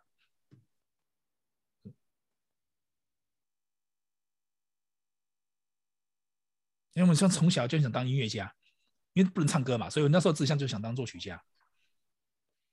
从小就知道自己声音不好听，不可能唱歌，然后也也，所以我听的曲子基本上都没有声乐的。我不喜欢听声乐，因为我觉得自己不能唱，所以我我我基本上也没想到现在会喜欢盲传这种，都是人声的东西。所以从小喜欢的都是器乐方面的，然后都已经对音乐有兴趣嘛。可是从小的时候家里就觉得说，你一个男孩子不可以喜欢音乐，不不不能把这个当做职业。你只能当做兴趣这样，所以这个都这件事情等于被压抑的，就是对音乐的爱好是被压抑的这样。然后从小到大都是都靠自学啊，啊陆续有接触啊，但是你自学的缺点就是你都很难学得到很好，你也没有老师教，你就是自己摸索啊，就是个当做个兴趣啊摸摸摸，一直到结婚买房子吧，我装修家里的时候，我买了个四房的房子，那家里人口少嘛，就我跟我太太而已，所以我就把房间两间打成一间，做了一间视听室。试听室，然后收集了很多唱片，然后真空管啊，然后音响啊，自己设计自己做。我很喜欢，我很喜欢自己设计音响。然后后来本来想做，曾想要曾经做那个行业啊，因为我就很喜欢声音嘛。所以我毕业的时候其实有去音响公司上班，那时候打打工有去先去打工，然后本来想要做做这个，可是因为薪水实在太低。哦，那科技业薪水真的很高，都好几倍的薪水，所以后来还是选择科技业啊，就没有在留在音音响业这样。可是，在那边那半年一年的时间吧，然后有接触到一些设计的东西，然后就后来就自己自己弄弄一弄，我就在自己的家里弄一个音响室。那就有有一天，我爸就跟我讲说：“你买了房子啊，然后是不是应该请我们去看一下？”我父母不知道我买房子，我是自己买的，我就自己工作之后存了钱，我就自己买了房子。然后后来他们他们并没有在我买房之前看过我的房子，我的房子一直到交屋之后。我已经住进去了，住一阵子了，然后他们两个才说：“哎，你你买房子是不是应该请我去看一下。我说好，你们来就来啊。然后他们就来了，来的很惊讶，知道吗？就两个反应不一样，就是我家里面基本上全部都唱片，就除了人睡觉的地方以外，其他都是唱片。然后客厅就弄成像咖啡厅一样，有我们家有个两百七十公分的的吧台，我就自己自己在家里炒烘豆子啊，朋友来就是亲手烘豆子泡好给他们，然后我们就放音乐，大家听音乐。然后我的音乐唱片整面墙都是一万多张唱片，然后我爸爸来就看了以后就。他就讲一句我没没我没想到的话，这样，他说：“早知道你这么喜欢音乐，就不应该阻止你练音乐。”然后他讲这句话的时候，其实我是蛮感动的，我就我就释怀了，这样。对，然后后来就做科技业嘛，我就给自己定了个志向，这样，我四十岁以前一定要离开科技业，这样。对我还是想要做我自己比较有兴趣的事情，这样。所以我在那里四十岁前一年我就递辞就递辞职了，然后全公司很惊很惊讶，你为什么辞职这样？因为那时候人生遇到一些一些困困扰啦，就是你不晓得人为什么活在这个世界上。照理说，我应该是最幸福的人了，对不对？因为工作工作顺利，然后职位很好，然后薪水很高，然后要娶妻生子，又有自己的房子，然后同学同事其实很羡慕。然后我就觉得，人生不应该变成赚钱机器。就是你们觉得我的成功只是因为我的收入好啊，对，职位好，就这样子。然后看看起来是科技新贵，然后有个不错的工作，这样是大家羡慕的工作，这样。所以后来我就辞职。辞职以后，那个老板就问我说：“你你辞职以后要干嘛？”我说：“去念书。”对，所以后来我又跑去念书。对，然后。之后经经历过一个一段低潮了，因为后来有做生意嘛，做生意有失败这样，嗯，那不是你上班上的很好，做生意就会成功啊，对不对？然后做生意是失败的，然后就进入人生的低低潮期，然后就后来就回台湾这样，嗯，回台湾之后就一直在摸索这个身心灵跟修行上面的事情啊，所以接触道教啊这些，我那时候还去学什么画符啊，哦，佛法正法这都有了，然后。甚至连那个公庙什么领证啊，你那个玉旨啊、义旨啊，嗯，我都领了，这样基本上是可以去开庙。然后，但我觉得也不是我要走的路，这样。对，所以一直在摸索嘛，直到遇到那个昆达以后，觉得嗯，这就是我要的东西，这样自己可以自在就好，我不需要去不要不需要去做那些很多形式上的东西，而且可以比较可以接受自己的状态，这样。不止那个对自己的声音讨厌这件事情，还有对老师这件事。我以前是很讨厌老师的，因为从小被被老师霸凌的经验嘛。再就是说，我对老师的期待是很高的。就任何老师，不管学什么东西，我对老师的期待都很高的。我就觉得老师应该就是一个好像完美的人，技术上达到完美，然后各个方面都要达到完美，才能才能指导学生嘛。所以我对老师的要求其实很高。哦，然后。以前很喜欢佛佛教，但是我从来没有皈依。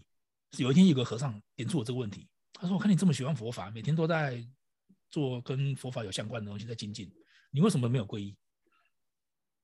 他很他很疑惑的问我这样，因为我大学就参加佛学社啊，然后三十几岁还没有皈依哦，我大概快四十才皈依的。然后师傅说：“你为什么没皈依呢？”我没有回答他，但是但是我心里知道为什么，因为我我觉得那些那些。老师都不够格，就是他们的行为啊，并不到大师的风范。就我我们会要把自己会小剧场会认为大师就应该要怎么样，对不对？仙风道骨啊，或者是要要要已经开悟到非常深的境界啊。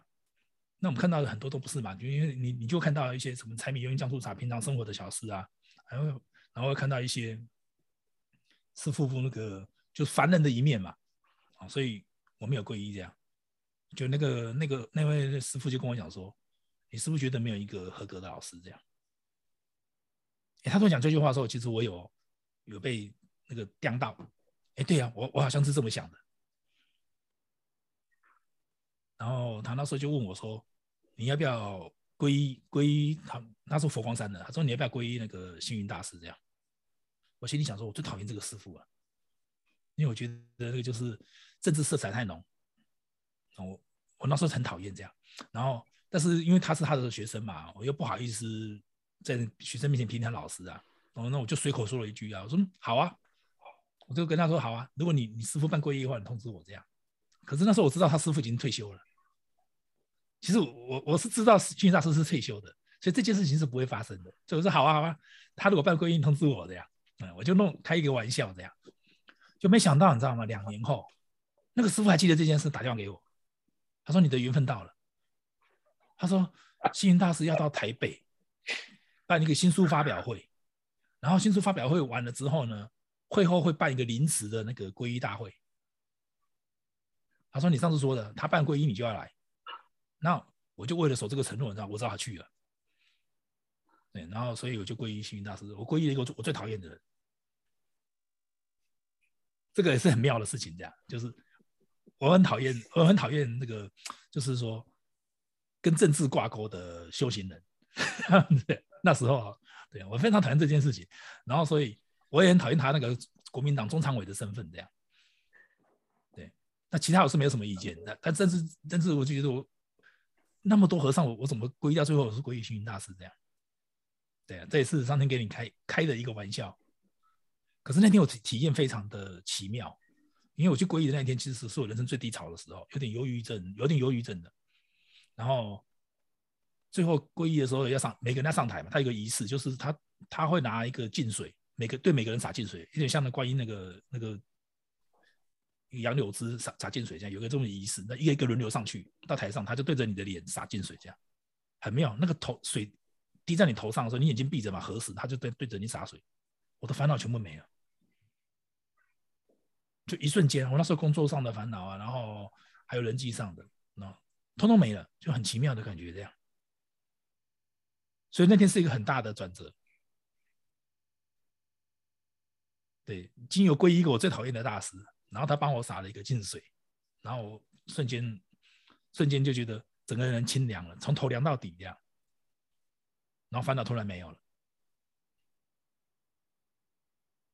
对，就就很妙，很妙的一个体验，这样。然后你看这些体验都跟后来那个一个班长讲的那那件事是相关的，就是你要相信教导，不要相信老师。老师就是一个肉身而已，其实就是一个管道。我后来读管道这这个时候非常的兴奋，你知道吗？因为我我不是一直都很讨厌老师这个角色。对，所以以前人家叫我叫我当大师什么，我很生气啊，我觉得你在侮辱我。因为在我的字典里面，大师就等同于江湖。所以，当你成为你可能觉得你你是在你你可能在称赞我，或者是你在在奉承我，我不管，反正你讲讲讲大师讲的时候，我就很生气。以前我还会指责人家，你不要叫我大师。对我说，大师是一种侮辱的词，这样。然后这个心结也是在练了昆达之后才慢慢解开。我后来可以接受老师这个称呼，我以前不能接受哎。对，因为我我的潜意识就告诉我，因为我对要老师要求很高嘛，然后。不只要求别人，也要求自己，这样我觉得不够格，你怎么凭什么当老师？所以这件事情也是在，也是一个爸讲那个 DVD 给我震撼，这样，嗯，然后还有就是我们那个昆达的教导里面很重要的一条，就是老师并不是上对下的关系，并不是我要教你什么东西，这样，我们只是一个管道，对，然后在这个在这个流动里面，大家都在学习，老师也老师也在学习，学习到很多东西，所以后来我才慢慢可以接受老师这个角色跟称呼。那我开始有在教课，以前我也是不教，不太想教课的。然后，然后教课的时候，我就会发发现很多东西，突然你突然领会到很多东西，那个其实不是你从书上得到的知识，这样就是就是两个聊天的过程中，谈话的过程中，突然就得到了一些东西，这样。对我就很确认，很确信，我们老师就是管道这样。对，这个是比较对我带比较大的影响，所以这个对我的生活比较有有关系这样，因为以前我不能接受这个角色，我不想做这个职业。对，然后反而是练了瑜伽之后，我可以接受说哦，我是老师这件事，然后我我可以教书这件事情。对，然后我可以慢慢可以接受说，嗯，我可以当个命理师这样。以前我很讨我很排斥命理师这个这个角色的，虽然我们很很了解命理。然后学了很久的命理，但是我不需我都不希望人家叫我你是命理师，就是我们是个懂命理的人，但是我们不是命理师，因为我们很讨厌那个角色的定位，尤其当人家人家称赞你的时候，说你叫大师的时候，你会我会莫名的生气，对，我会觉得大师两个字是在侮辱这样，对，所以练昆达瑜伽我觉得很棒啊，这样打开了我很多以前的那个可能说什么结吧。自己设设定的一些跟限制，这样，超多的，就是宇宙给了你非常多很幽默的安排。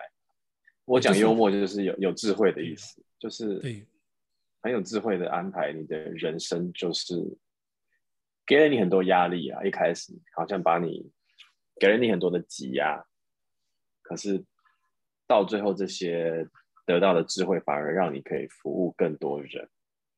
对，所以现在看其他老师就一样，就会就会非常的 peace，我就不会觉得说啊，这个人怎么这样好像不会。我现在觉得他们都是管道，然后每个每个人都有他适合的老师，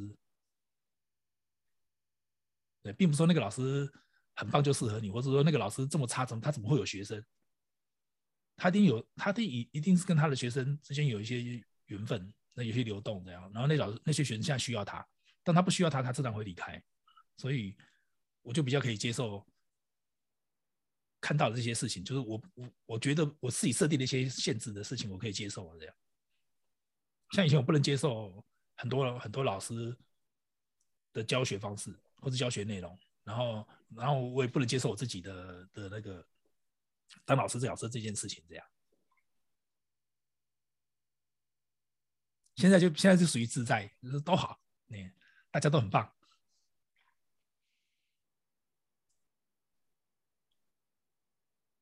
我喜欢这个自在。老师真的是，就是他教人家自在是件很难的事情哎。但是，嗯，难是难，但是如果老师自己不自在的话，就是根本就是不可能。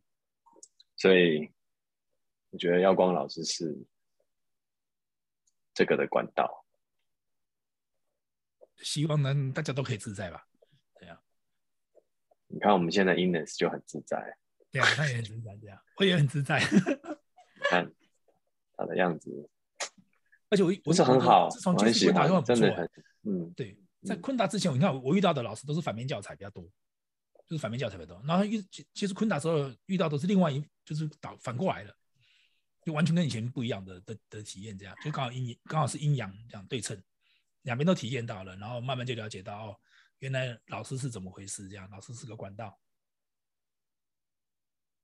因为你书本上告诉你是管道，你可能体会没有那么深，然后自己去经历过，就是哦，原来是这么回事，然后然后又经历过很多事件嘛，才知道说不要相信老师，你要相信的是教导，相信背后的真理。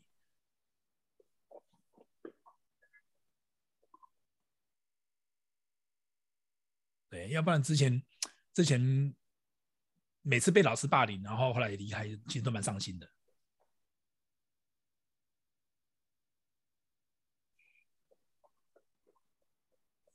现在耀光老师其实呃，对于昆达里尼瑜伽的 involvement 还蛮深的嘛，你也在协会里面参与很多事。对呀，对呀，那个也也是美丽的美丽的那个邂逅这样。没有这个机缘的，对，就是刚好你需要服务嘛，然后我就我就出现了这样，就刚好那个时间需要，然后就出现了这样。我说那你在协会里面服务什么？协会就协会就是一些开会啊、议程啊、讨论协会要做的一些事啊、活动啊，像每年都会办一些会员大会啊，然后会出版书籍啊，然后会办一些线上的课程啊。对啊，因为我们有十二个理监事嘛。然后很多决议都是需要八个人以上出席才有办法成为有效的决议，这样，所以就是其实蛮多开会的时间啊，花了蛮多，每个月要开一次会啊。然后从然后最主要还是会长他们要比较累啦，因为他他要办很多活动，要联络外国老师啊干嘛的。现在每天早上都有那个啊，其实也有共修，跟我们早课一样，比较晚，也是有共修这样，祈祷世界和平这样。是就是 Ikita 办的，是不是？对对对，就是一一一一大半的一些东西，这样都都是协是台湾的 Ekita 还是对是台湾的台湾的 Ekita 办的这样，每天早上的早的早课这样，嗯，比早课晚一点的，对啊，时间有大概几几点？他明早上的唱诵，我查一下时间。也是会有老师来带吗？每天不一样老师带。对，他就是一个一个唱诵啊，就集体的唱诵，然后祈求世界和平的一个冥想，这样。对，就大家一起做，就线上算算共修啦，没有没有亏亚啦，对，就是纯粹唱诵这样。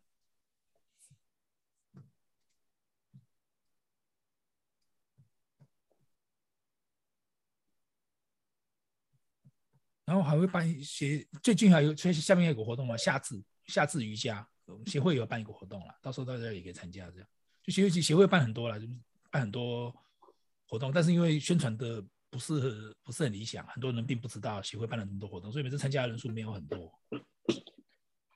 老师，你觉得台湾大概有几位昆达里瑜伽的练习者？就是我练习很多哎，我们光参加过私训就大概。私训参加过的应该上千人有了，然后一像目前还留在协会里面的，就是有缴缴会费的人数大概将近两百人吧，一百多人。嗯，就是就是等于说，也，他们都在教学生，很多在教学生这样，对呀。但是我们还是像小众，你看一一个一个协会来讲，才差不多两百人不到的的会员，我们还算是小众了。而且而且练习者主要集中在北部比较多，所以。所以中南部其实很多人想要练习，常常会会来问，就是说中南部有没有有没有老师可以教这样。所以协协会中南部不是有两个老师吗？我我我上次记得我看了一下，就是台湾总共有三个团体在办视训嘛。其实另外两个都在南部，对不对？中南部对呀对呀。但是就是说你你上完视训之后，像像你们也上完视训嘛，上完视训你会出来开瑜伽教室的人其实没有那么多。会出来开教室的人，大半都集中在北部，所以如果你你你想要练习，哎，我我去我家附近找一个找一个瑜伽馆，我要练昆达瑜伽，你在北部比较容易找到，然后南部比较不容易找到。那所以所以协会有有一部分是在帮这老师做推广，比如说你上协会网站，你会看到那些老师他的他所在的区域在哪里。那如果你是你是想要在比如在嘉义啊，或者你在台南，你想练习，或者可以可以上协会去找，或者或者协会帮帮你介绍那附近的有哪些从业的那个瑜伽老师这样。对啊，协会比比较像是一个平台啦，在服务这些老师。所以以后如果你们有开课的老师，都可以把你们要开课的讯息交给协会，协会把你们放在官网上面。对，就协会的主要是角色是这个，就是就是服务所有的老师这样。因为毕竟你，我们自己出去开一个教室，你要让大家知道你有在开教室，而且你开的是昆达瑜伽的话，不太容易嘛，对不对？你要做多少广告，或者多少人脉这样。所以有所以有协会有一个好处，就是它官网可以直接把各地的各地的老师都都列出来。像像总会做的就还不错，就是你只要是分会的会员的话，你每年缴会费的话，然后总会会帮你登录在那个美国官官网上面。然后，不管你以后你移民啊，你去别的国家都可以，就像婴儿时一样，你你在台湾啊，你在台北，那你跑到法国都可以。你只要是更改一下你的所在地就好了。然后当地的练习者，他比如说他现在在在法国，他突然想要练瑜伽，说我想我想找一个会说中文老会说中文的老师，我上网他就写一打，他婴儿直接被就被会被列出来，那他就可以找到你这样。所以协会我们现我我们现在算是已经登记在协会里面当中，对不对？对啊，对啊，对啊！但是你要登录上那个总会的话，要拿到教师证，就会自动登录还是完成完所有的功课之后就会拿到教师证嘛？拿拿教师证，Ines 有了，Ines 是 我们第一个拿到的，因为因为因为他登录是需要你的证书的证号嘛，所以你必须要有证书才办法才有办法帮你做登录的动作，因为你还没拿到证书之前你是没有那个有点像身份证的号码一样，你还没有那个号码，所以现在没办法做登录。哦，所以我会有一个。会有个号码这样子，对，每个人都有证书，会有个证书号码。然后你拿到证书，或是通知台湾的协会，台湾协会就会帮你登录在台湾的网站，然后他同时会送一份 copy 到总会去，所以总会就有你的名字，然后总会都会登录在总会的网站上，然然后之后呢，还有一个全世界的那个瑜伽瑜伽协会，你的任何那是任何瑜伽流派都老师都可以参加的。然后那个协会的话，就是说，你只要参加昆达瑜伽的协会，它会好像是联动的，他你那边也会被登录这样。嗯嗯嗯。以后如果你在国外发展的人，这个这是蛮好的一个服务。对，因为它是根据你现在所在地会列出来，比如你你是台湾人，但是你现在移民美国了，你到洛杉矶去了，然后你就嗯打洛杉矶的老师，你会列在上面。对，所以哪天你觉得洛杉矶住住腻了，因为我要我要换去华盛顿，打华盛顿你就在上面，所以就是这个协会主要这个这个服务还不错了。然后那再就是我们协会提供一些翻译嘛，就是把我们把会把一些英文书籍慢慢翻成中文。所以现在是属协会主要大的大的业务是这个，就是第一个是服务老师，第二个就是那个出版品的的中文化这样。最近翻了不少不少书，对啊，以前是没有都没有什么繁体书嘛。我们早期要看中文书，大概都是简体的，就是中国方法我们再拿过来。可是那个因为那个语境跟那个词汇我们比较陌生，有时候读起来跟读天书一样，有时候甚至有时候觉得这真的是中文吗？我觉得英文比较好懂。对，也就是两岸的对翻翻译的用语其实是是不同的，很多词也也不太懂这样。嗯，像我最最近在看混音方面的东西，也是我在读读大陆的东西啊，听他们讲，我都我都猜半天什么意思，你知道？他们讲这个模拟讯号是什么什么？我想什么是模拟讯号？我一直想不出来。后来我就发现，因为英文是 analog，可是我们台湾不是这么翻，我们台湾翻成类比讯号。嗯嗯嗯。所以我我读那个时候，我也是觉得跟天书一样的。对，虽然用的都是用的都是汉字，都中文，其实很多词是不一样的，而且就语境，很多语境上下文的关系是不一样，所以有时候不太能 catch 到他们的的表达的东西。所以现在不错，现在学会开始在用我们就是台湾的台湾的方式去翻译一些书，这样。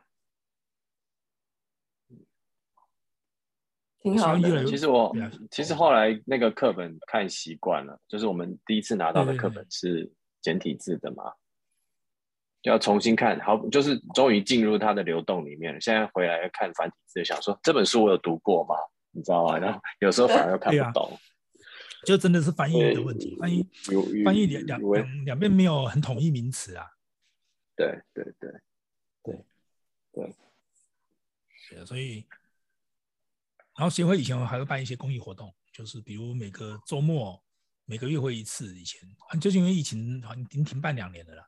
也会去一些养老院啊，啊，去去做一些服务，去带那些老人做做瑜伽，这样很好玩哦。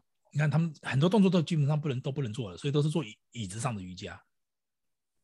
我就觉得困难蛮适合的。你你叫这些老人院的老伯伯们去做那些。肢体要求很高的瑜伽，我觉得不太可能。好，第一个他他做不到，第二个是他会排斥。可是你带他做做这种唱诵式的瑜伽很棒，像带他们做那个科登库里亚，他们都很喜欢的。坐在椅子上唱科登库里亚，他他拿嘛吗？他他拿嘛，音乐又好听，然后然后又可以预防老人痴呆症，然后对帕金森症也有很好的疗效。嗯，这个是最适合做做老人的。之前我有个同学啊，那个美格，他就是经常办公益的这种。科腾库里亚这样，你就欢迎各位那个家里有老人的啊，什么都可以去去去上去这样，这样那个很不错啊。因为我家里有也有也有老人，就是今年 也是有点问那个前兆了，就是他出去有时候会忘记怎么回家，嗯，会因此突然忘掉，然后慢慢的还是想起来这样啊，这个这会一直退化。然后在在国外有研究，就是这种。老人、老人痴呆啊，老人这种健忘啊，还有那个帕金森症啊，做库科登库里最有效的。这个计划做了做了，应该应该有二十几年的了。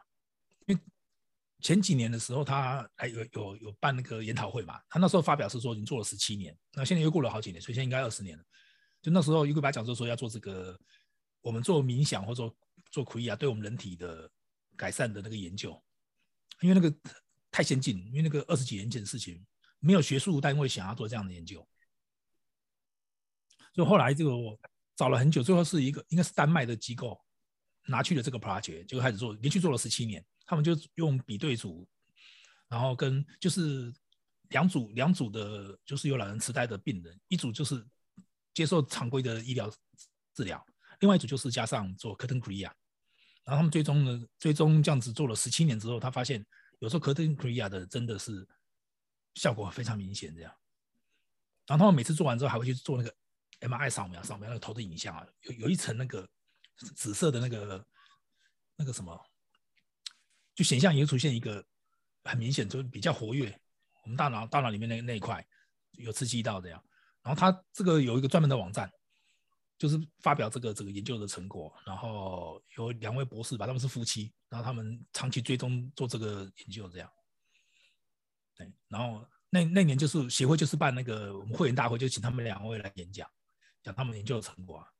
我看了就好棒，太好了，家里刚好有人要进入这个阶段，要进入老人痴呆的阶段，你刚好发表这个让我知道，而且就是这么简单的东西，就老师有有可能可以。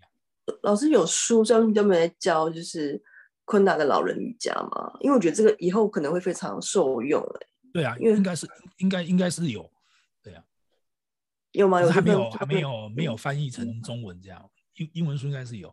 然后然后这个研究因为做了十七年，后成果很明显嘛，所以现在后来美国的大学就愿意做后续的研究了，然后成立了一个 project 叫做叫叫叫 Pink Brain 啊，就是粉红脑。粉红脑计划，你可以上网估一下就可以估到。为什么叫粉红脑？就是因为他们欧美的人士里面的基因跟我们亚洲人不太一样，他们的女性在年老之后得到这种老人痴呆的比比例很高，所以这个计划叫就叫粉红脑计划的哦，研究这个这样。然后我们不用等他研究出来，反正结结那个结论一定是有效的，我们现在就可以做了这样。所以家里如果你有老人什么，就可以至少已经过去已经有十七年的。的的临床经验了嘛，就确实是有效的这样。所以家里如果有老人，都可以教他做这个可能可以啊，可能可以啊，嗯。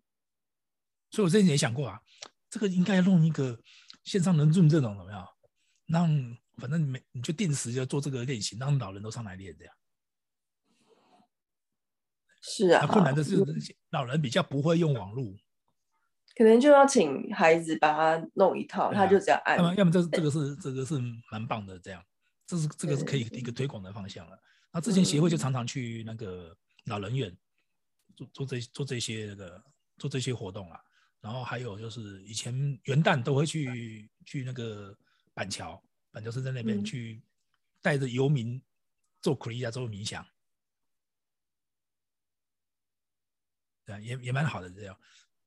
两三年前吧，三年前我去过一次，对啊，去去板桥，板桥是在那边这样，然后那个是什么龙山寺吧？那次是在龙山寺这样，对啊，他们做的也很高兴，然后他们就跟你聊他们的过去的人生，对，为什么他会来这个地方这样，也蛮有趣的这样，对，啊，然后这几年因为疫疫情嘛，所以协会这个公益服务项目这个目前是停摆中，那以前协会还会每个月办一次那个。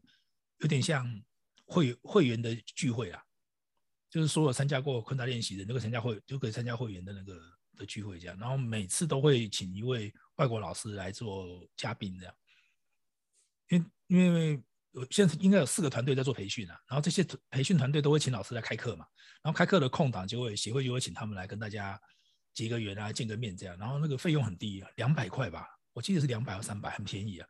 有结个缘，然后带带大家做做简单的苦力啊，然后做冥想啊，做唱诵这样，大概是两三两三个小时这样。啊，这个这个活动目前也是挺摆中，也就是疫情影响蛮大的，因为像像外国老师都不能来台湾。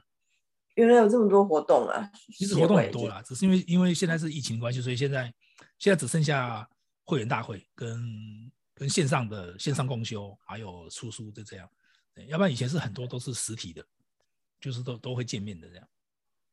其实协会真的很用心，因为你去他们的网站看，他们办多少活动，然后做多少事情，其实真的蛮感动。活动办很多，但是活动都很棒，就是宣传、宣传、宣传上比较不到位，这样就很多人其实不不晓得有这么好的活动，或者是说他他已经是没有事先很早知道，所以他可能已经安排别的活动了。对啊，上次老师你有在我们的群组里面 po 就是。那个音乐大师，嗯，然后我也是后来才进去，然后进去听到几首歌就没了。对啊，他就是那个我们很多很熟悉的 Mantra 的作曲作词作应该算作曲者啦，因为词不用做，除词就是 mantra。然后以前都听过他很多歌嘛，然后他的歌被很多人翻唱，你都很熟悉那个旋律，可是你不晓得就是他写的。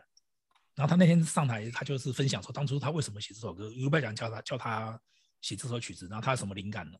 有什么因缘他想到这个旋律？对啊，我觉得分享很棒，就是说，嗯，这首曲子怎么诞生的？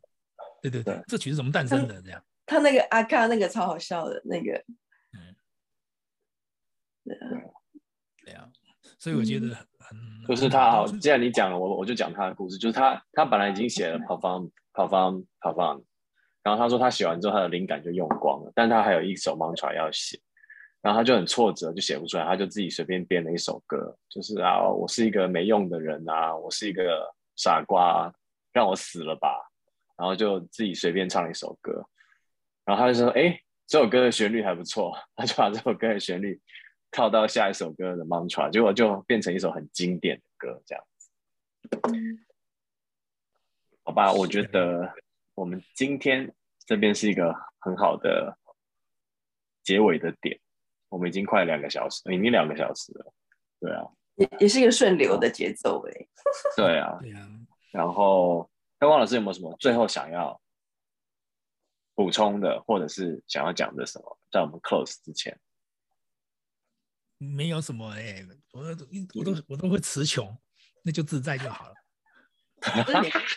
有老师两个小时当中，对你大概讲了，你完全就是顺流而下。不过谢谢老师，然后也谢谢 Ines，今天早上在法国四点半就起床。早上四点半就起床，为了录这个 podcast。虽然中间他也说，他说他录完 podcast 要做早课。我想说，十二点做什么早课？你在法国啊？他在法国，他四点半就起来，为了录这一场 podcast。而且中间他也很一度很放松、平静的、平静的、顺流的。在耀光老师的声流音流中睡着了，这样。Anyway，一切都睡很久吗？我有睡很久吗？我觉得一切都很美好。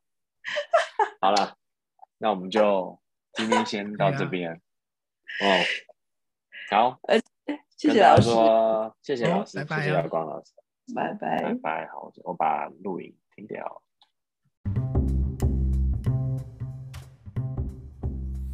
好了，以上就是今天的内容。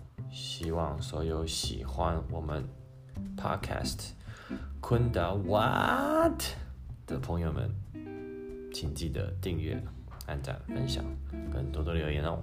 谢谢你们的时间，拜拜。